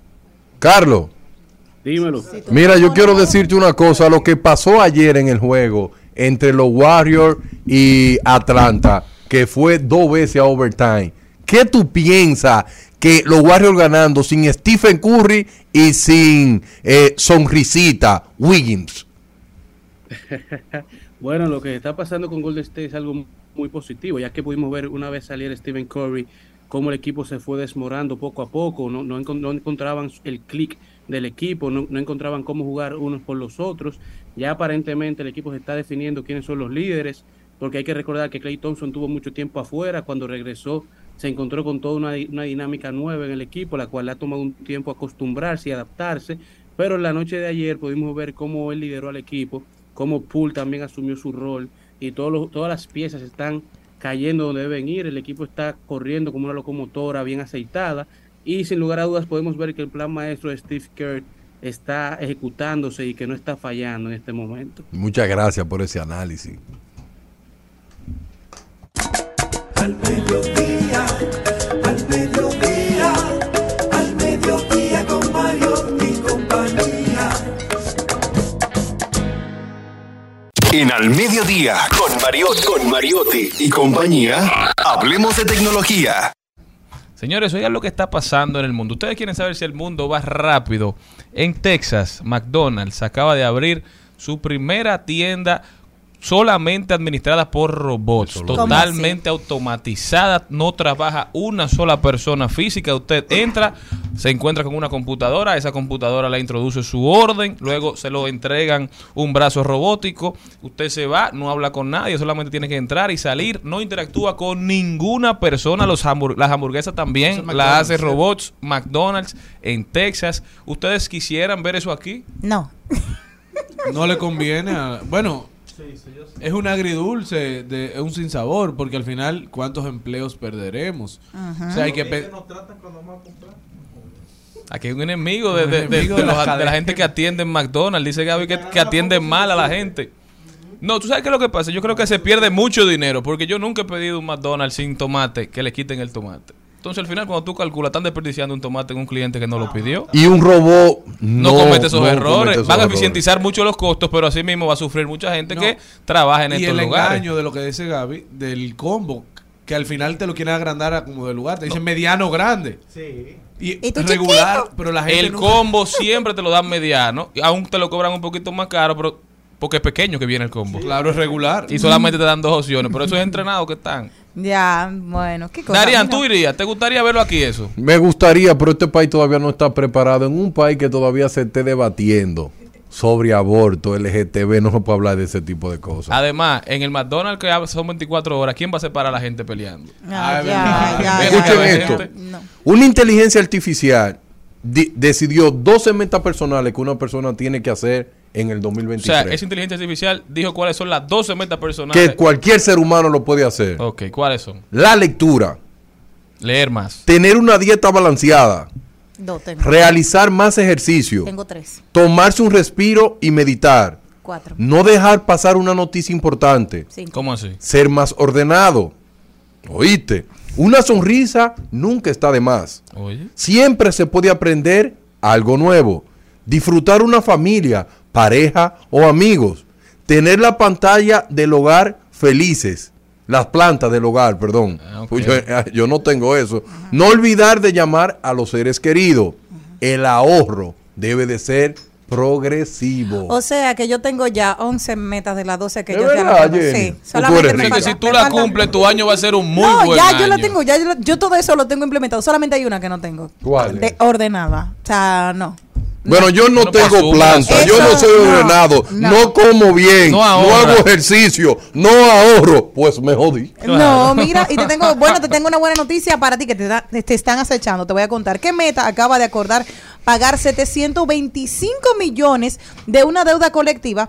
Meta es acusada de permitir a terceros, incluido Cambridge Analytica, que, a- que accedan a la información personal de sus usuarios. O sea que él había ¿Pero cerrado. en qué país le pusieron la multa? ¿En la Unión Europea? Dice, el, el acuerdo puesto 725 mm, millones eh, de dólares estadounidenses es la recuperación es la recuperación más grande jamás lograda por una demanda colectiva Increíble. de privacidad de datos y lo más que Facebook ha pagado por resolver una demanda colectiva privada, aseguraron los abogados de los demandantes. Este acuerdo histórico proporcionará un alivio significativo de este, que en este caso de privacidad y complejo novedoso. Óyeme una cosa que te voy a decir con esto, estoy muy contenta.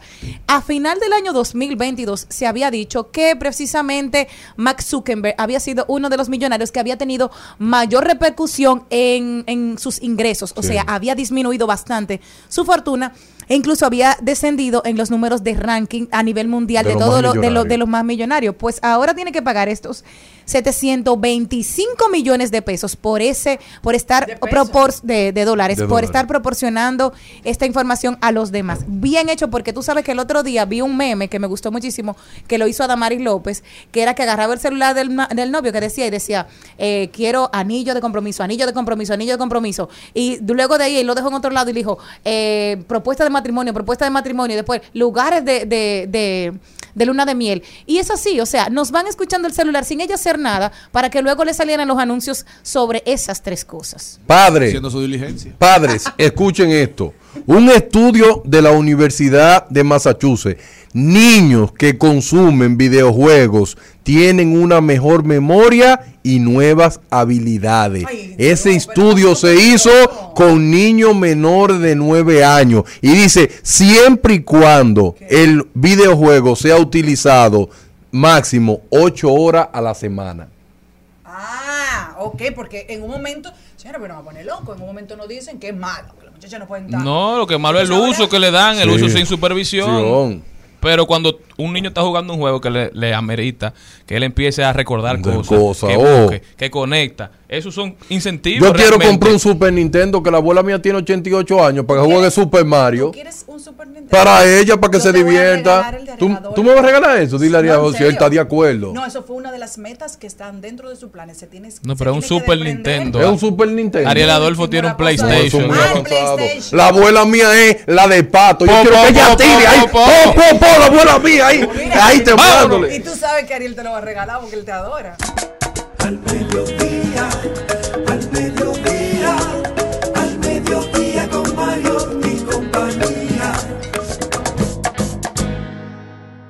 Seguimos, seguimos, seguimos con Al Mediodía, con Mariotti y compañía.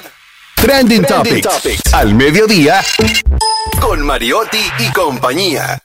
Presentamos Trending Topics. Estamos de vuelta, mi gente, en el primer programa del año de su programa preferido de este horario al mediodía con Mariotti y compañía. Ahora vamos a ver cuáles son las principales tendencias. Dime, Jenny, ¿qué tenemos? Arrancamos con el torito y no fue por canción, es porque no le cogieron la llamada. Va a Otra vez. el torito. no, Pero será que sí, el Torito eso mismo. pensaba que uno de los de las obligaciones de, de un senador o de las cosas que hacía que los otros hicieran si él era senador era que todo el mundo le iba a coger el teléfono. Sí. O sea, tú vas a No, ser no, senador y automáticamente todo el mundo Miren, te va a responder. una pregunta. que antes la cogía todo el mundo. la Una llamada. pregunta que yo quiero que usted me hombre. conteste. Cuando tú ganas diputado, senador, ¿a ti no te dan un curso de inducción ¿Qué es lo que para tú a saber qué es lo que hace un senador? Debería. Porque Seguro yo lo creo dan, que él no fue. sabe qué es lo que de hace. Hecho, de hecho, No, de no, hecho, no, no, no, Él parece que como que. Celine está investigando a los No, senadores que van y no vienen. Eso me lo dice Félix. Félix, ah, pero tú le preguntas, Félix se nos ha dicho aquí la lista de cuáles son los que van mal, porque eso es. No, no, pero ya tres años Sí, de ya, gestión él ya, tiene que dejar ese show de Sí, que la ya, gente no le está cogiendo los teléfonos. Y no, y que, y que deje de cantar Paz en la tormenta. Que ponga paz en el desierto. disco, se busca otro en el Senado. Bueno, señores, y lo que él empezó diciendo fue que el primer día del año ya tenemos una queja grande y muy delicada, porque mi pueblo no es de terrorista ni de delincuente y tenemos un coronel que ni el teléfono me quiere coger Oye. ni a ninguna autoridad. Así que esta ha sido la primera del año del Torito. Señores, por favor, el, cuando el Torito llame, cójanselo, cójanlo, porque es que usted lo va a tirar para adelante. Ya lo he hecho varias veces. Así que, nada, em, arrancamos con ese, que si no le devuelve la llamada, que le devuelva al menos el celular. Señores, también tendencia. ¿Qué usted tiene ahí, Cristian Morel? Bueno, también es tendencia el rally del borracho, señores. ¿Qué es? No, Claro, no, pero qué charlatanería. ¿Cómo hacen un rally de borracho en una que- donde el alcohol mata más que todo en el mundo? deje sus 50 complejos, años. Cállese la boca. Señores, qué tremendo Qué fiestón. Pude participar como cada año. Oye, qué, qué orgullo. Un tremendo orgullo. Ahí están la gente de mis comunidades disfrutando, pasándola bien. Usted va mucho, usted va siempre. Mucho no, una vez al año. Sí, pero, o sea, usted va todos los años. Todos los años estoy por ahí. No, Ah, yo también, es una tradición, sí. Esta vez? No, este no pude ir, esta vez pero yo pude siempre. Pero ¿cuál es la dinámica para que me organizador y la verdad que me siento muy feliz. Fue una fiesta todo dar chiquito Band. O sea, ahí no faltó artista. Aquiles Correa animando la actividad. Ni Ron faltó. Ahí no, ahí no faltó Ron tampoco. ¿Y por qué debía faltar? No hubo problemas, no se armaron pleitos. De verdad. Y la basura la recogieron. recogieron. Cuánto orden, cuánta organización. No, no me tocó recoger porque no tiré. Cuánto orden, cuánta organización. ¿Tú sabes que tú eres familia de mi hijo? Yo no tengo que fregar porque no comí. Claro. Sí, estamos provocando una sociedad responsable. Es que verdad. cada quien haga lo que le toca. Si usted no tiró basura en el piso, no Oh, le toca. una pregunta. ¿cuál, eh, ¿qué fue lo que inició para un rally del borracho? ¿Qué llevó a, a Eso ustedes empezó, crear como, eso? eso empezó como un encuentro de amigos de ahí A del área de Don. Bosco. Y poco a poco fue creciendo, cada vez llegaban más personas, llegaban más personas hasta que tuvieron que irse organizando. Una- una pregunta. Entonces los negocios, los locales de que están por ahí, empezaron a abastecerse mucho más. La gente Sí. empezó a llegar de todos lados del país. 1970. Y ahí Desde el empezó esa 1970 se El ve del borracho es No, una institución. antes. 50 años tiene. Y así es 52. algo armonioso, es muy raro que se haga, que se pelee, que se, que se discuta. Y la Ahí no se bebe clerén. promoviendo. Seguro. No, pues tú llevas tu bebida. Ah, tú eres que la lleva. Puedes comprarle pero lo colmado. Pero compra. como tú bebes frente a la casa, ahí la gente te brinda comida. Te Si- deja entrar al Si baño. tú duras mucho en la noche, ahí te brindan co- sancocho. Ojalá un fotógrafo que yo trabajaba con él no estuviera por ahí porque dañó todos los baños de, ese lugar. No, un saludo señores- especial para el fotógrafo. Señores, de verdad, de verdad, eso es una experiencia formidable que hay que vivirla. Prepárese y ponga dentro de sus metas ir Oye, eso. este año, a final de año, al rally Sí, del borracho. Hago la Oiga, salvedad. oigan el rally hay que meta. aprovecharlo con se conciencia. Porque al principio nosotros íbamos, y el señor Morel lo sabe. A beber. Y par de 31, eh, lo, lo- No Uno no servía los para la cañonazos vieron a uno, fue.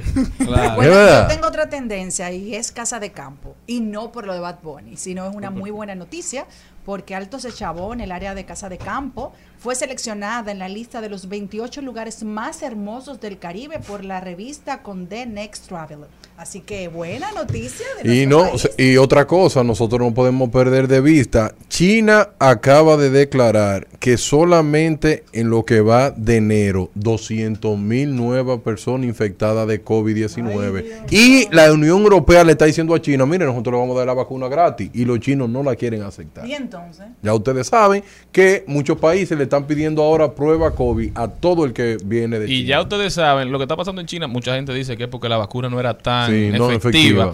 Y ustedes saben que aquí la mayoría de la gente tiene dos Sinovac. Sí, pero ¿verdad? pu- se puso otra de bien, refuerzo. no, pero hay que ver que completó, el que no ha completado, por eso Ah, digo, el que no ha sí. completado las, las dos dosis de la Sinovac, Y una que por lo lo complete, que lo complete, que complete el cóctel. Sí. Claro. y, señores, vaya. ¿Usted yo- tiene, Morel? Cinco. ¿Cuántas? Ah, pues usted es el COVID en persona. La gente no El. COVID en Porque tiene persona. cinco vacunas y le ha dado tres de COVID tres veces.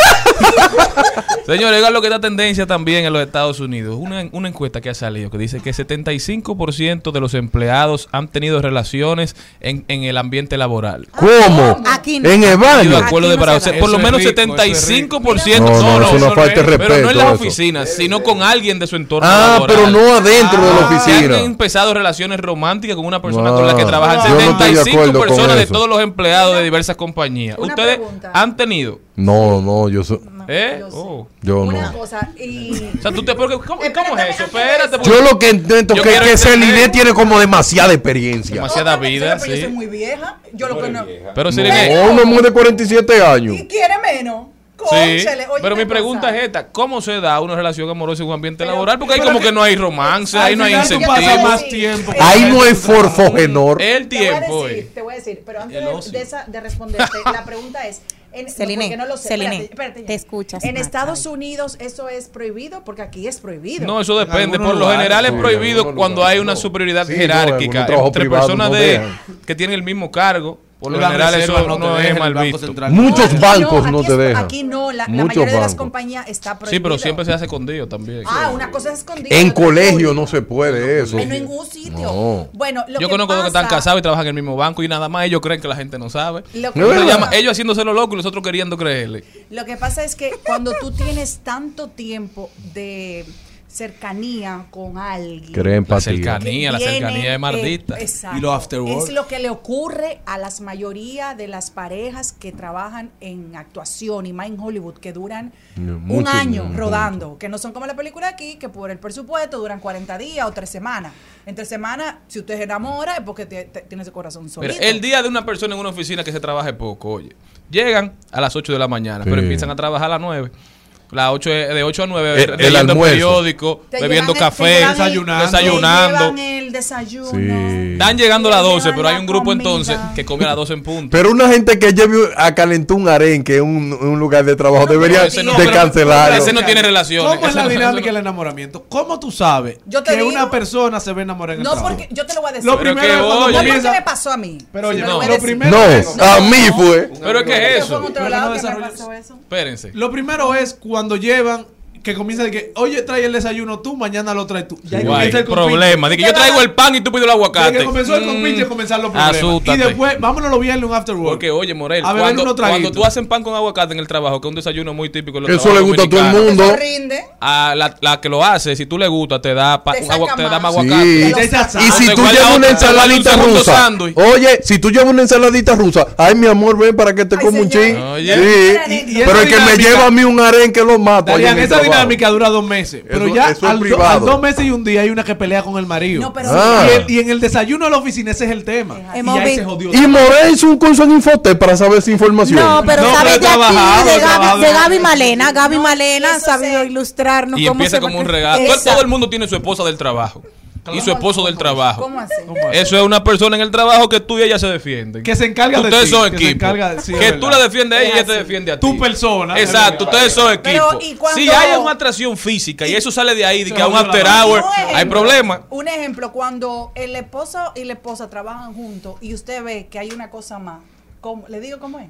Sí, ¿cómo? ¿Cómo Porque usted sí tiene experiencia ahí. Espérate, cuando- Háblele y creo que Que este programa le ha servido a usted para usted desahogar sus penas. Pero espérate, cuando los esposos trabajan juntos y, y entonces- Gaby, ay, ay, tremendo, tremendo. Señor, esto parece, esto parece historia, pero es ¿Cómo anécdota. que tú dices, ay, bobo? Bobo. Bueno, le voy a decir cómo comienza. Eh, hay algunas personas, como tú dices, que tú tienes cercanía Sí. y algunas veces porque esa gente no permiten que la otra se dé cuenta al inicio, pero siempre hay chismoso en todos lados. Entonces esa persona empieza con un desayunito, le lleva como un desayunito, le lleva que una frutica, Sí. le lleva, ay, que, di que, di que para ella, Di ¿verdad? que Ella lleva, entonces comparten. Sí. Ay, llevo- y le llevo esto a Charlene. Ay, qué sé yo qué. Entonces viene Jenny y le dice, pero ¿por qué tú le estás llevando eso a Charlene? Jenny que no tiene nada que ver con Charlene, pero Jenny, pues siempre hay una más tigra que otra.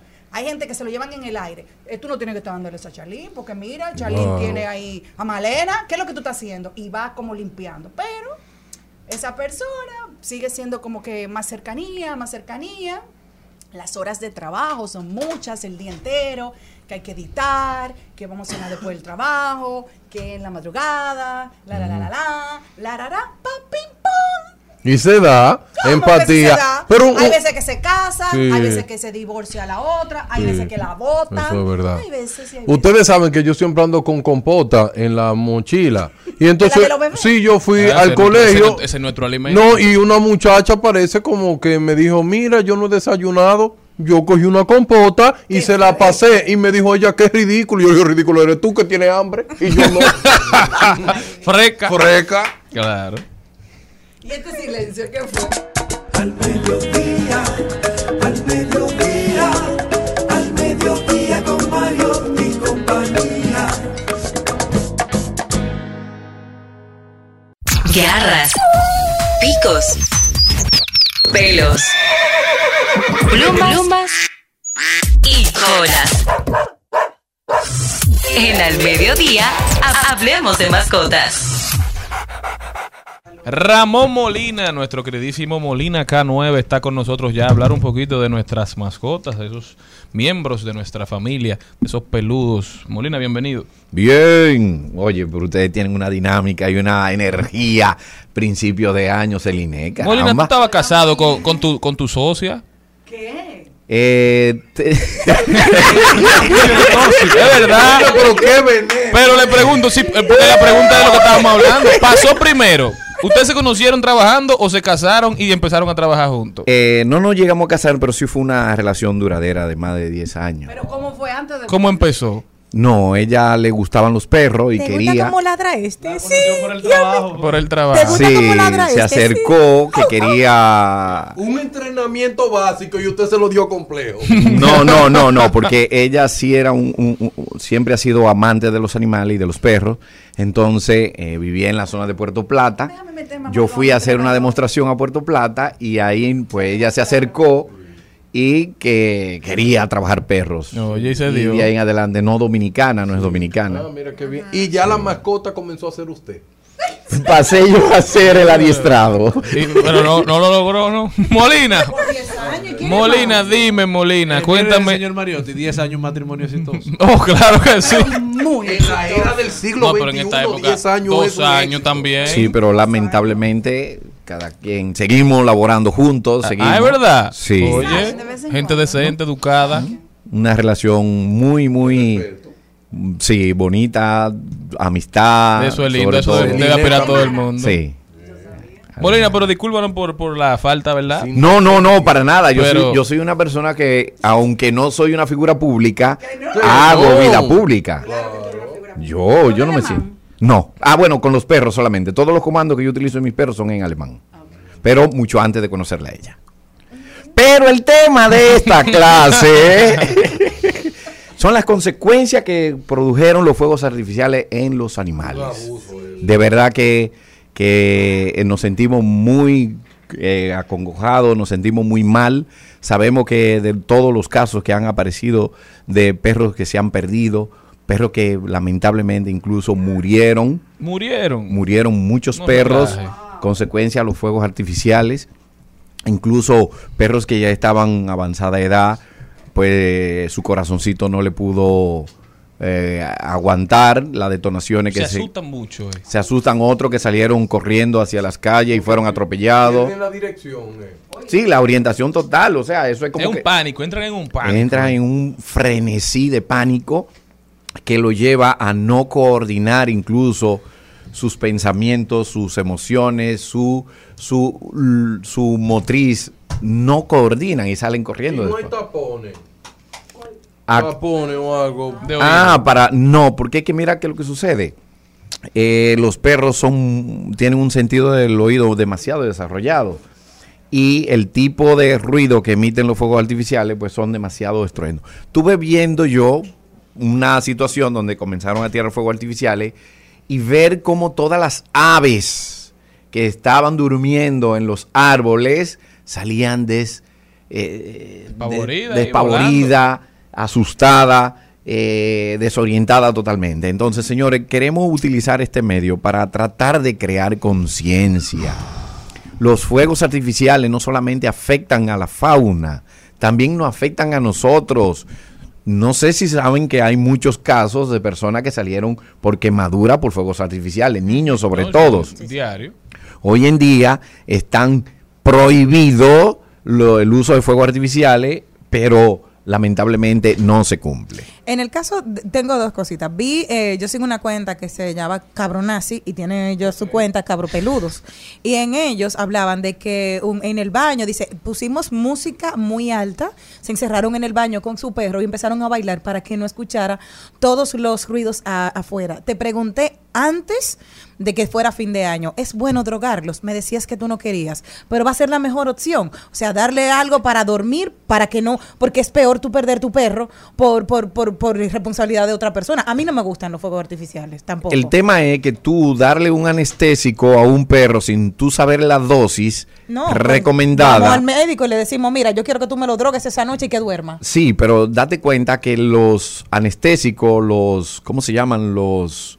eh, Los diazepam de perro. Exacto, los tranquilizantes no van de ac- acorde con mucho, con muchos sistemas nerviosos, con de- va- varía mucho. O sea, la dosis que puede recibir un perro, eh, haciendo del mismo tamaño, de la misma raza y todo, puede variar porque el organismo no es igual. Entonces, eh, lo ideal es preparar al perro para eso. Y ahí es donde nosotros queremos dar orientación. Si usted adquiere un cachorro, ya usted sabe que, que los fuegos artificiales, usted comience a desensibilizar ese cachorro a temprana edad, a exponerlo y a que tenga una reacción positiva cada vez que escuche esos fuegos artificiales. ¿De qué manera? Desde muy temprana edad comience a utilizar... eh, Sí, puede utilizar eh, la computadora y descargar eh, sonido de fuegos artificiales y gradualmente usted va subiendo ese volumen para que el perro, ahora bien, suena la detonación de un fuego artificial, usted le, le ofrece comida, le ofrece algo positivo para que el perro lo asocie con algo positivo, no con algo negativo. Por eso fue que la luna de mi casa lo pasó muy bien, porque como las hijas a mí y mi mamá hacen tanta bulla. Esa es una de las razones de sensibilizar al perro. Puede utilizar eh, vejigas. Usted sopla vejiga y la, y la explota a distancia, a mucha distancia y luego va acercándola poco a poco. Cada vez que explote una vejiga, usted le da de comer al perro, cosa que él asocie. Los perros aprenden por asociación, asocian una acción, un ruido con algo positivo o negativo. Yo conocí una pastora catalana que era, se fue, se llamaba Bruna, duró 16 años. Yo creía que era una pastora de la iglesia. Yo No. también, yo creía que como hay casos aquí de pastores y cosas, yo No, dije, me van a sacar del tema otra vez. No, no, no, era eh, una perra, Ya, pruna. Duró, duró 16 años y ellos tenían eso, la drogaban dos veces al año. Oh. 23 de, jun- de junio porque es día de San Juan y claro, el- los fuegos artificiales la prim- el primer año siendo cachorrita nunca le la desensibilizaron. Entonces la opción de ella era, ya sabían sus dosis, se la daban el desde el día antes y ella la, la acostaban y, y dormía su noche tranquila y el 31 de diciembre. Eran como las dos fechas específicas y ya. Bueno, yo recomiendo entonces, si van a hacer eso, cosa que yo no estoy de acuerdo, ¿por qué? Porque los anestésicos, según los médicos, eh, usted si lo pasó de dosis, cuando viene no despierta nunca el perro. Entonces, eso es muy delicado. Yo creo que tiene que ser en manos de un experto, un médico veterinario. Una pregunta que ahora me llega a la mente. Si el Ministerio de Medio Ambiente sabe que el perro, ¿verdad que sí? Se le causa tanto daño, ¿por qué no se crean políticas públicas o programas donde en toda la Navidad se pase un spot qué tiene que hacer la persona con su perro? Porque Deberían. Que tanto perro sufriendo. Pero es que nada más no son los perros. Tú tienes que irte a la fauna, a las abejas. Tú tienes que, También. tú tienes que irte A los gatos es lo que incurren de, de salud. La- las que mascotas, los peces, los Ah, pero es que todo el peces. mundo. Ah, no, pero yo creo que suspender. Lo Entonces, tú tienes, tú tienes una granja de pollo, una producción de pollo avícola que tú y al lado comienzan a detonar fuegos artificiales y tú tienes una baja incluso en la producción, incluso de huevo, en los en las vacas, en los chivos, en los cerdos, en todo, era a todos los animales que le afecta altamente. Eh, la detonación de fuegos artificiales. Entonces Lo- tú, pro- tú estás promoviendo, Molina, que se prohíban. yo estoy De totalmente de acuerdo, radicalmente que se a prohíban. realmente cuáles son los beneficios de los fuegos artificiales. Ay, por dos o tres segundos, por dos o tres segundos, la gente se para a verlo y la gente le gusta verlo. Sí, yo cuando niño que no tenía conciencia. a mí me gustan. No, pero Sí, espérate. porque también hay que decir. Está bien, pero, Pero ¿qué tú tú tienes que hacer? efectos negativos. Exacto, tú pones las cosas sobre la balanza. ¿Cuántas cosas a nosotros no nos gustan que tenemos que frenarnos? La mayoría. ¿Eh? ¿Cuántas cosas ¿Eh? yo Exactamente, sí, sí. Ay, yo no pensé cosas en la intimidad. Pero tú tienes que poner las cosas sobre la balanza y saber qué te conviene más, qué me beneficia. Por más que algo me agrade, cuando yo era un niño que no tenía conciencia de la situación, yo era un fanático de los fuegos artificiales. Hoy en día, no. E incluso, e incluso, no es solamente los fuegos artificiales, sino también la música alta, señores. La música alta. Esa bachata de Anthony Santos. Voy para allá. Me gusta bailarla. Voy a buscar. Sí, pero para bailar no tiene que estar a todo volumen. No tiene que estar a todo volumen para uno bailar una Así buena. es, así es. ¿Entiende? Porque eso nos, nos causa daño a nosotros y le causa daño al medio ambiente. Entonces, así como usted dice, señor, que el medio ambiente debería promocionar y hacer campaña de concientización y también de prevención, porque quizá de una manera radical no se pueda. eh, Pero hubo un tiempo que estaban prohibidos porque hubo 5 o 4 años que desaparecieron en Sí, todo el tema. sí. Como que lo quitaron. Y Sí. de repente han vuelto a salir. Incluso hace 10 años había- eso era un negocio. no, lo que pasa Eh, es ah, se acercaba la época navideña y la gente ponía carpas en toda la capital. era- y luego eso desapareció. La gente compraba cerdo y fuegos artificiales. ¿Por qué? Exacto. Porque lo monopolizaron, porque lo que pasa era que habían fábricas clandestinas de fuegos artificiales. Y eran defectuosos, muchos Y- niños quemados. pues. Exacto, exacto. Pero lo que te digo es que es- esos, esos años donde dice, como dice Cristian, donde no se vendían, nosotros vivimos y celebramos bastante. Entonces, ¿de dónde sale el regreso? Porque El ahora hay, un hay un retorno. de El regreso es que lo han monopolizado y ahora lo tienen industrias, empresas que se dedican a eso. Entonces, no es que sea radicado, sino que sea monopolizado y ahora antes lo podía vender cualquiera y lo podría fabricar cualquiera. Son Es lo único. muy caros, muy caros, pero yo honestamente lo digo, ustedes jóvenes que están en la palestra de, de pública y que están en los medios de la política, vamos a promover una ley, a promulgar una ley de prohibir los jodidos fuegos artificiales, Molina, de verdad. Cristian Morel se compromete que va a llevar a la Cámara de Diputados. No lo, no lo comprometa así, no lo, no lo meta así. A mí me gustan mucho, a mi hijo también. Sí, pero, a pero regular, a regular su uso. Porque es que no, tenemos, no ganamos nada con prohibir. Hay fuegos que quizás generan más eh, problemas a los animales. No, no, Pero mira, todos. la pata de gallina no le hacen daño a nadie. Pero mira cómo en el oriente están haciendo espectáculo de luces con drones. Mira, regular. Entiende. un fósforo. Exacto, exacto. Con drones usted puede agarrar y empoderarse y comenzar a trabajar un proyecto de ley Un para un eso. nuevo modelo de negocio. Sí, sí, sí. sí, Claro. Molina, nosotros vamos a asumir esa causa porque yo creo que es necesario analizando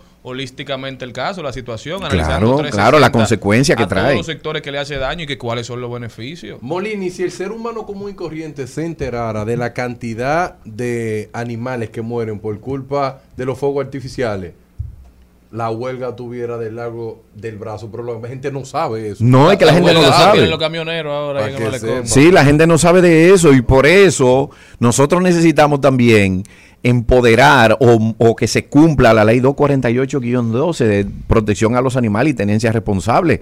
Cuando usted hace maltrato animal, usted tiene que llevarlo a la justicia y usted ejecutando y detonando fuego artificial, usted está maltratando animales. Entonces, eso puede entrar ahí por esa parte. Y de verdad que yo siento un dolor muy grande. ¿Por qué? Porque es un tema de conciencia, es un tema que si tú te pones a analizar las cosas, si tú tienes una persona que tiene dos centavos de materia gris y tú analizas las cosas, tú entiendes que por más bonito que sean, por más agradable que sean, si las consecuencias son negativas, tenemos que ir dejando eso. De Así verdad que es. sí. Molina K9. Ramón, de verdad, muchísimas gracias. Yo creo que este tema es muy importante. Necesita que se converse, necesita que se hable y que se accione sobre él. ¿Cómo puede la gente continuar esta conversación contigo? Yo soy fácil de conseguir. Tú me sigues en todas las redes sociales con el usuario único Molina K9 y ahí tú me encuentras. Claro, soy una persona, como bien ustedes lo dijeron ahorita, que no soy, no soy figura pública, pero gracias a los perros hago vida pública. Así es, señores, que estamos a las órdenes. Y otra cosa, y si usted se va a tirar una foto con Molina, Molina no le va a tirar el celular, sino No, un perro atrás. no. Ya saben, Gaby. Al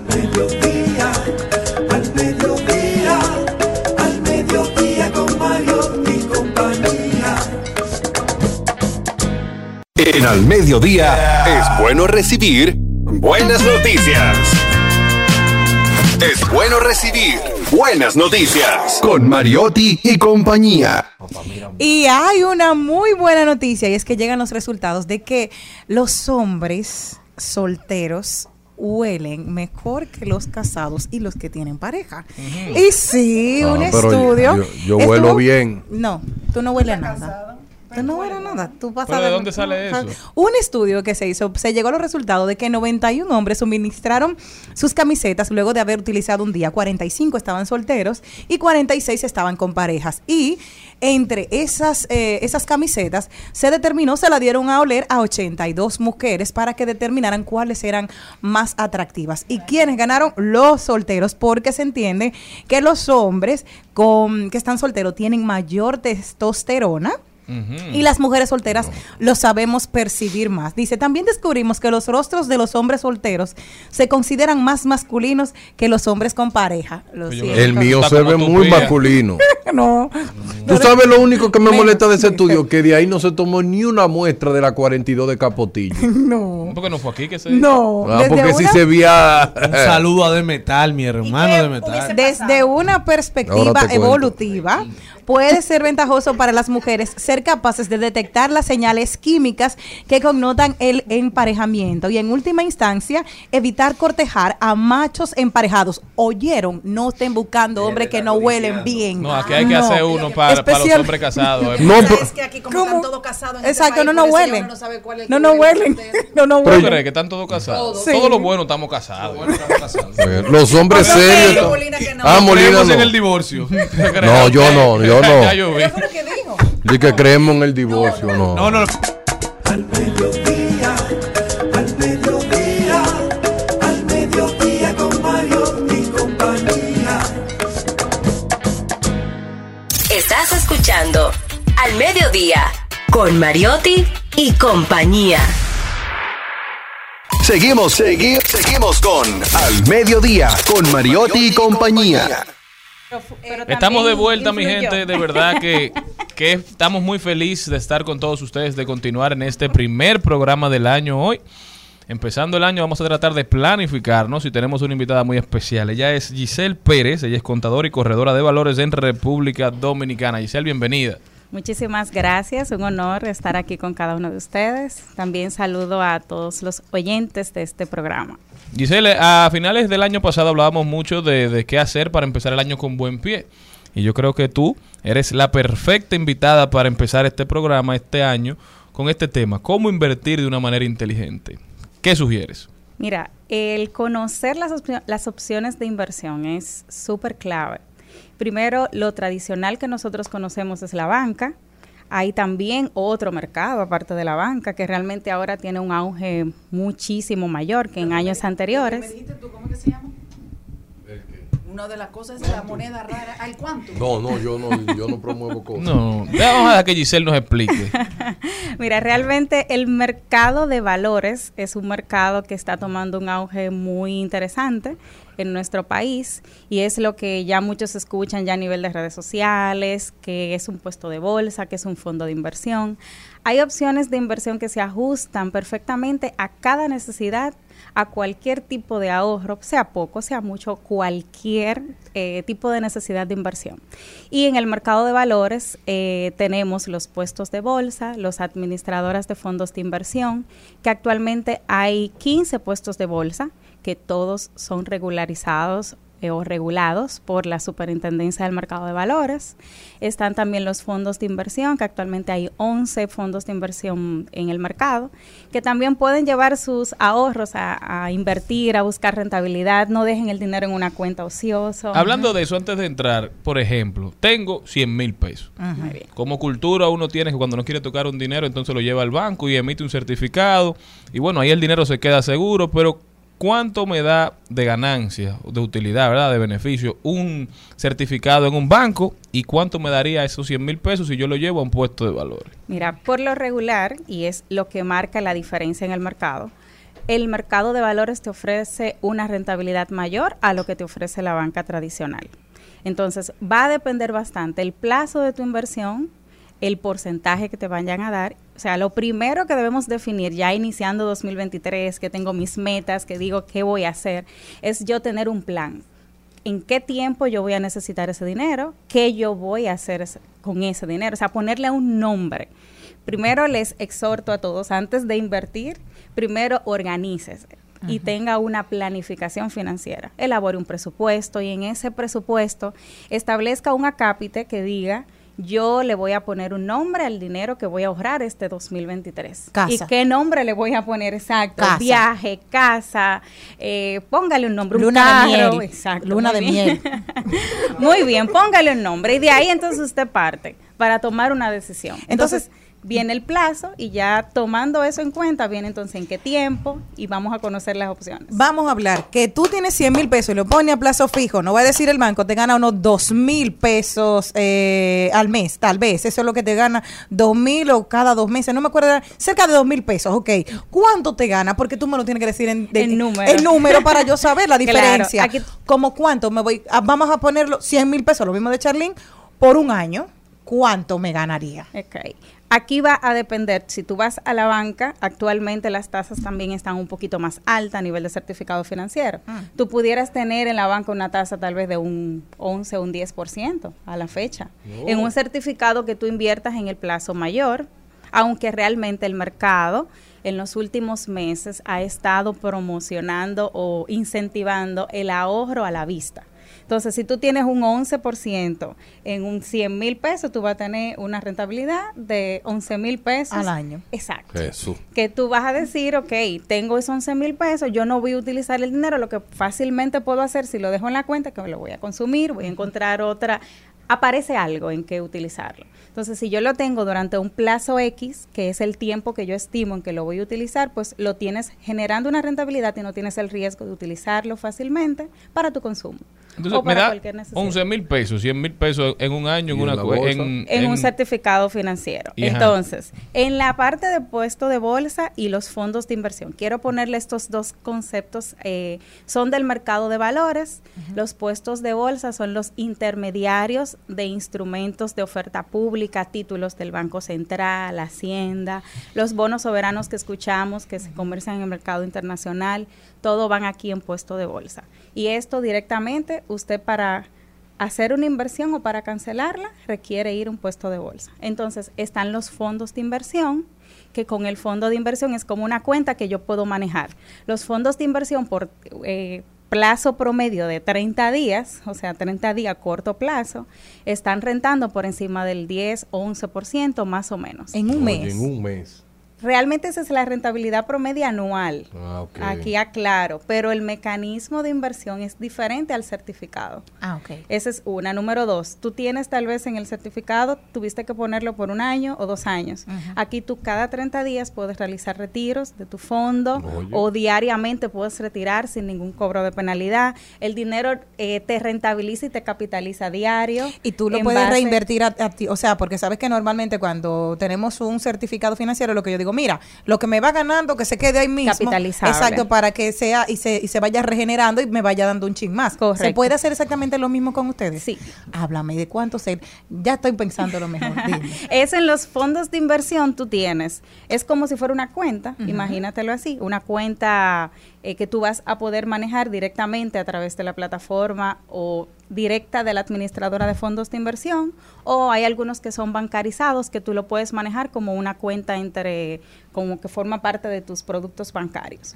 Entonces, tú inviertes con un mínimo, bueno, el mínimo de estos fondos son 5 mil pesos. O sea que son montos súper accesibles. 5 mil pesos, tú a lo que, lo que tú inviertes en ese día te genera una rentabilidad que al otro día es capitalizable. O sea, se te capitaliza a diario la rentabilidad que genera y al otro día pues tienes un capital mayor. Entonces, estos fondos trabajan por ti.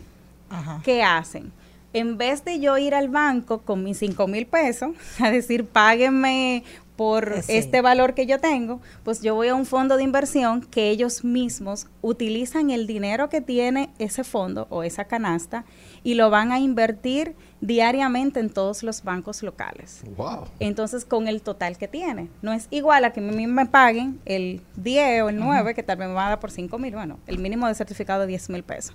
Pero si voy con los 10 mil pesos, me van a pagar eh, un 9, un 10. Pero si yo voy con una cantidad mucho mayor, que es todo lo que tiene la canasta, a invertir en distintos bancos, me van a dar una rentabilidad preferencial. Háblame de mayor. algo que la parte divertida es esa, la parte linda, la parte ¿cuánto es los impuestos que hay que pagar por tener un fondo de pensión? Porque claro, vamos a hablar de, de Sí, sí, de- sí, después de ahí Fondo Daniel, de inversión. De sí, los inversión. Sí, dime, ¿cuánto le cuánto me quita Mira, entonces? todos los este- todos los instrumentos financieros tienen la retención del 10% de impuesto que establece la DGI sobre el pago de tus ganancias.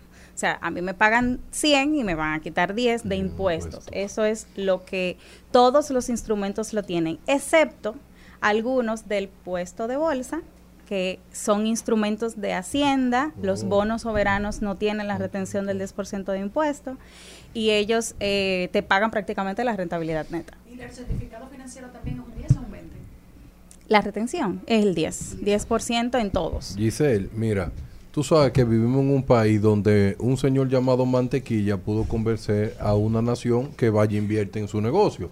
¿Por qué entonces en esto que es legal, que da resultado, por qué la gente no confía en esto? ¿Por qué tú crees? Mira, el conocimiento es poder. Es lo primero. Y muchas veces fallamos nosotros con querer obtener cosas sin realmente esperar o, o que realmente estén en base a la ley. O sea, me refiero, obtener mayor rentabilidad de manera más fácil. Entonces, eso es un problema. Si yo me voy a buscar una algo que me genere una alta rentabilidad sin yo saber cuál es la base que tiene, pues yo soy el primero que estoy fallando. Lo primero que yo debo saber, donde quiera que yo vaya a invertir, mercado de valores, eh, banca, en cualquier mercado que yo vaya a invertir, es dónde se va a poner mi dinero. ¿Cuál es el riesgo que tiene el yo invertir? Entonces, si hay algo que no está eh, amparado bajo una ley, primero, bajo una superintendencia, pues yo estoy lanzándome al vacío. Si yo hago una inversión sin saber qué hay como respaldo ante, lo que yo estoy invirtiendo. Entonces, buen, muy buen punto el que mencionas, porque eh, el conocimiento es clave. Y también, como les indicaba al inicio de la planificación personal, el tener una organización financiera, el yo conocer cuál es mi perfil como inversionista, como persona, también es muy importante. O sea, yo debo saber cuáles instrumentos son los que realmente se ajustan a mí. O sea, yo tengo instrumentos que pueden ser de una rentabilidad variable, que es de un perfil que tiene cierta edad, que no va a querer eh, tomarse riesgos a que su inversión tenga, eh, pueda tener alguna pérdida o alguna rentabilidad negativa. Entonces, cada persona tiene un perfil.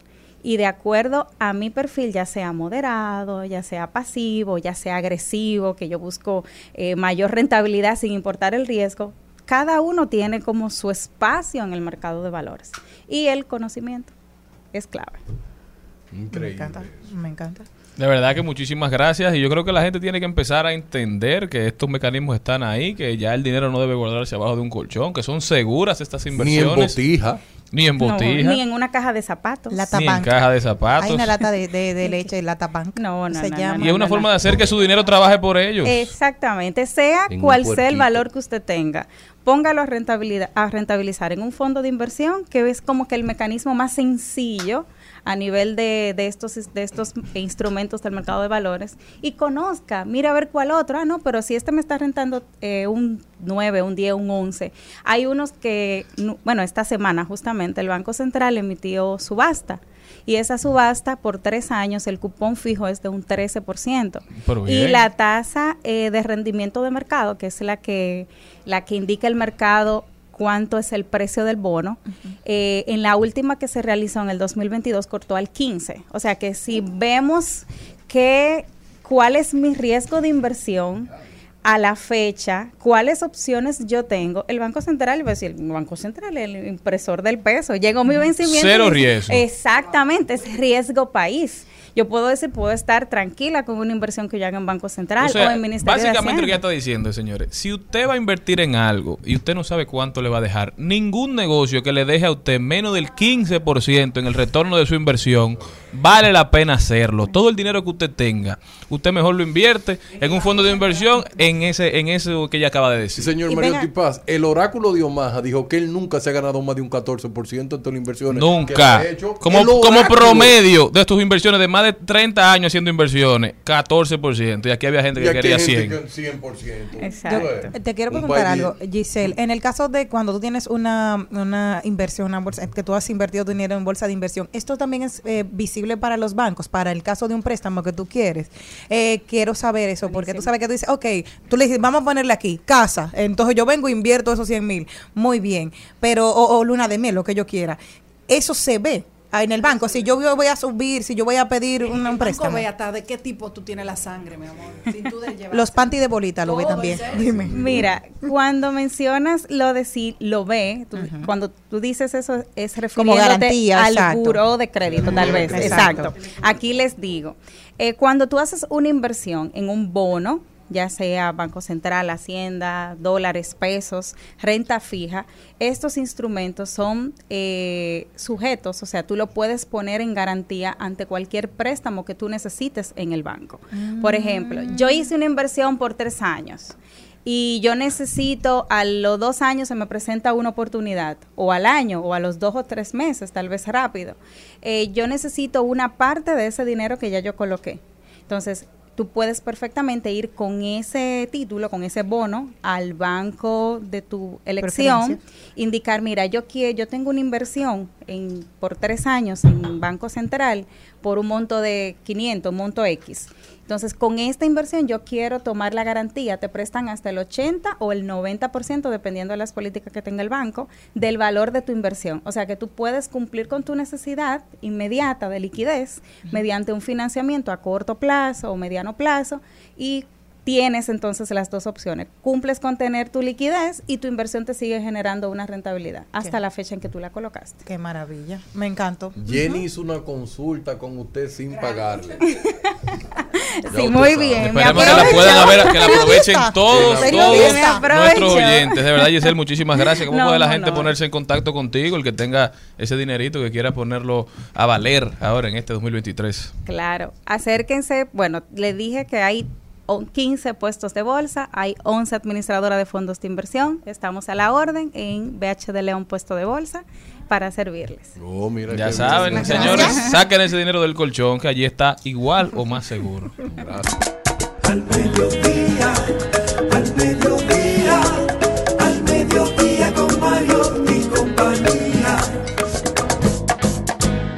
En Al Mediodía, con Mariotti y compañía, seguimos con Páginas para la Izquierda.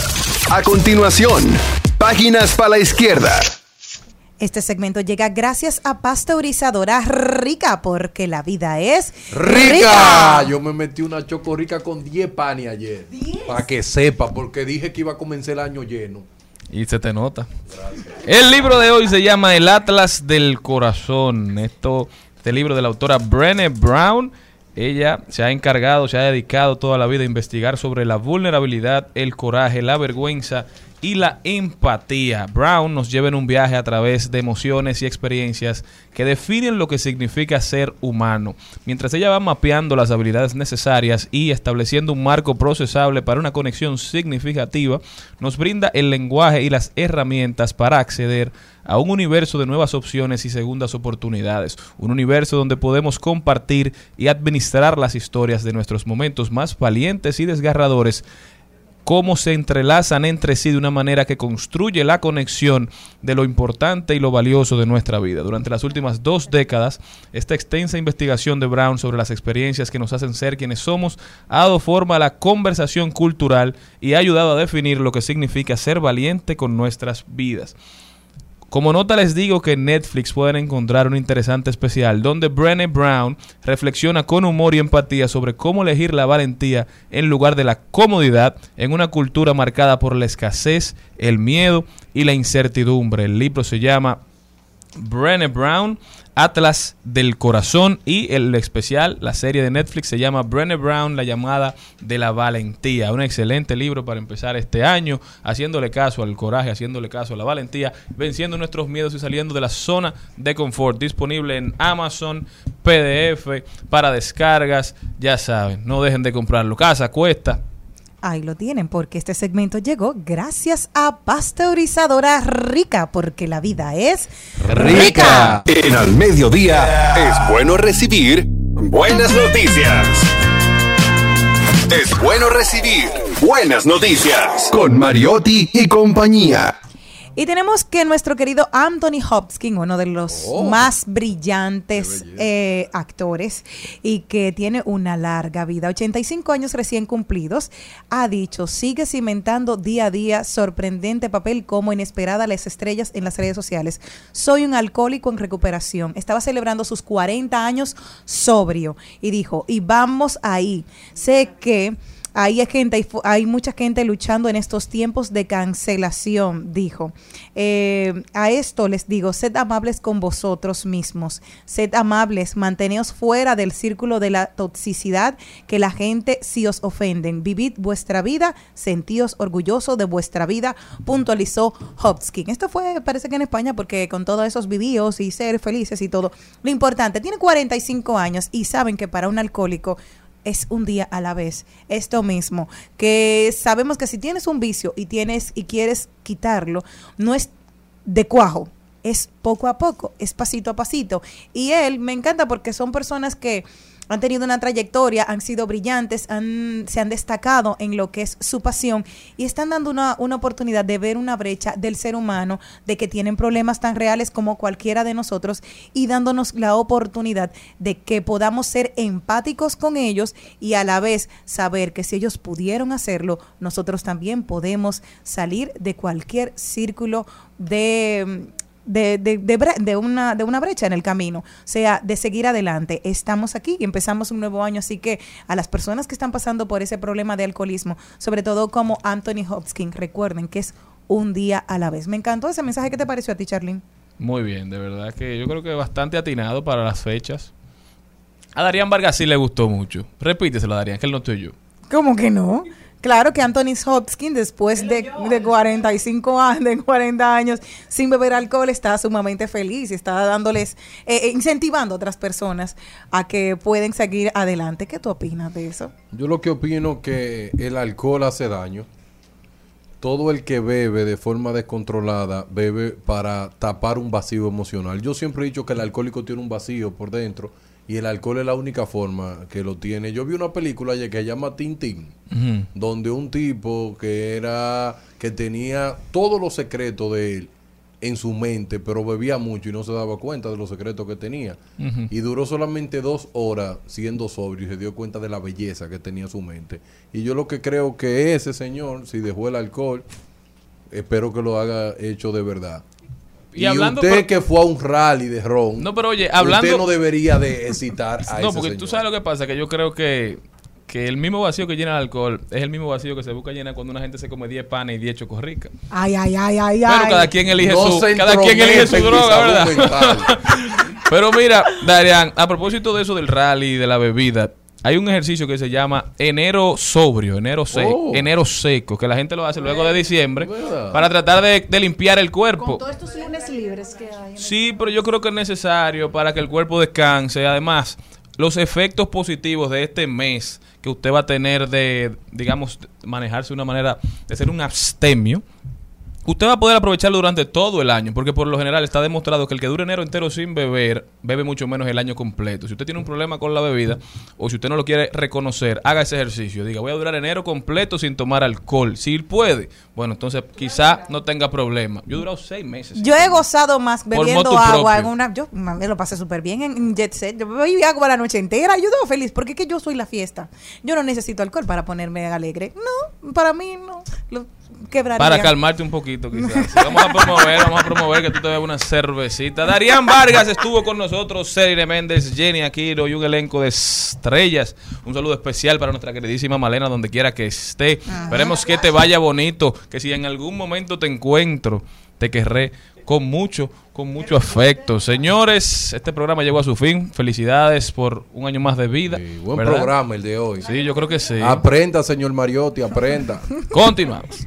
Hasta aquí, Mariotti y compañía. Hasta aquí, Mariotti y compañía. Hasta mañana.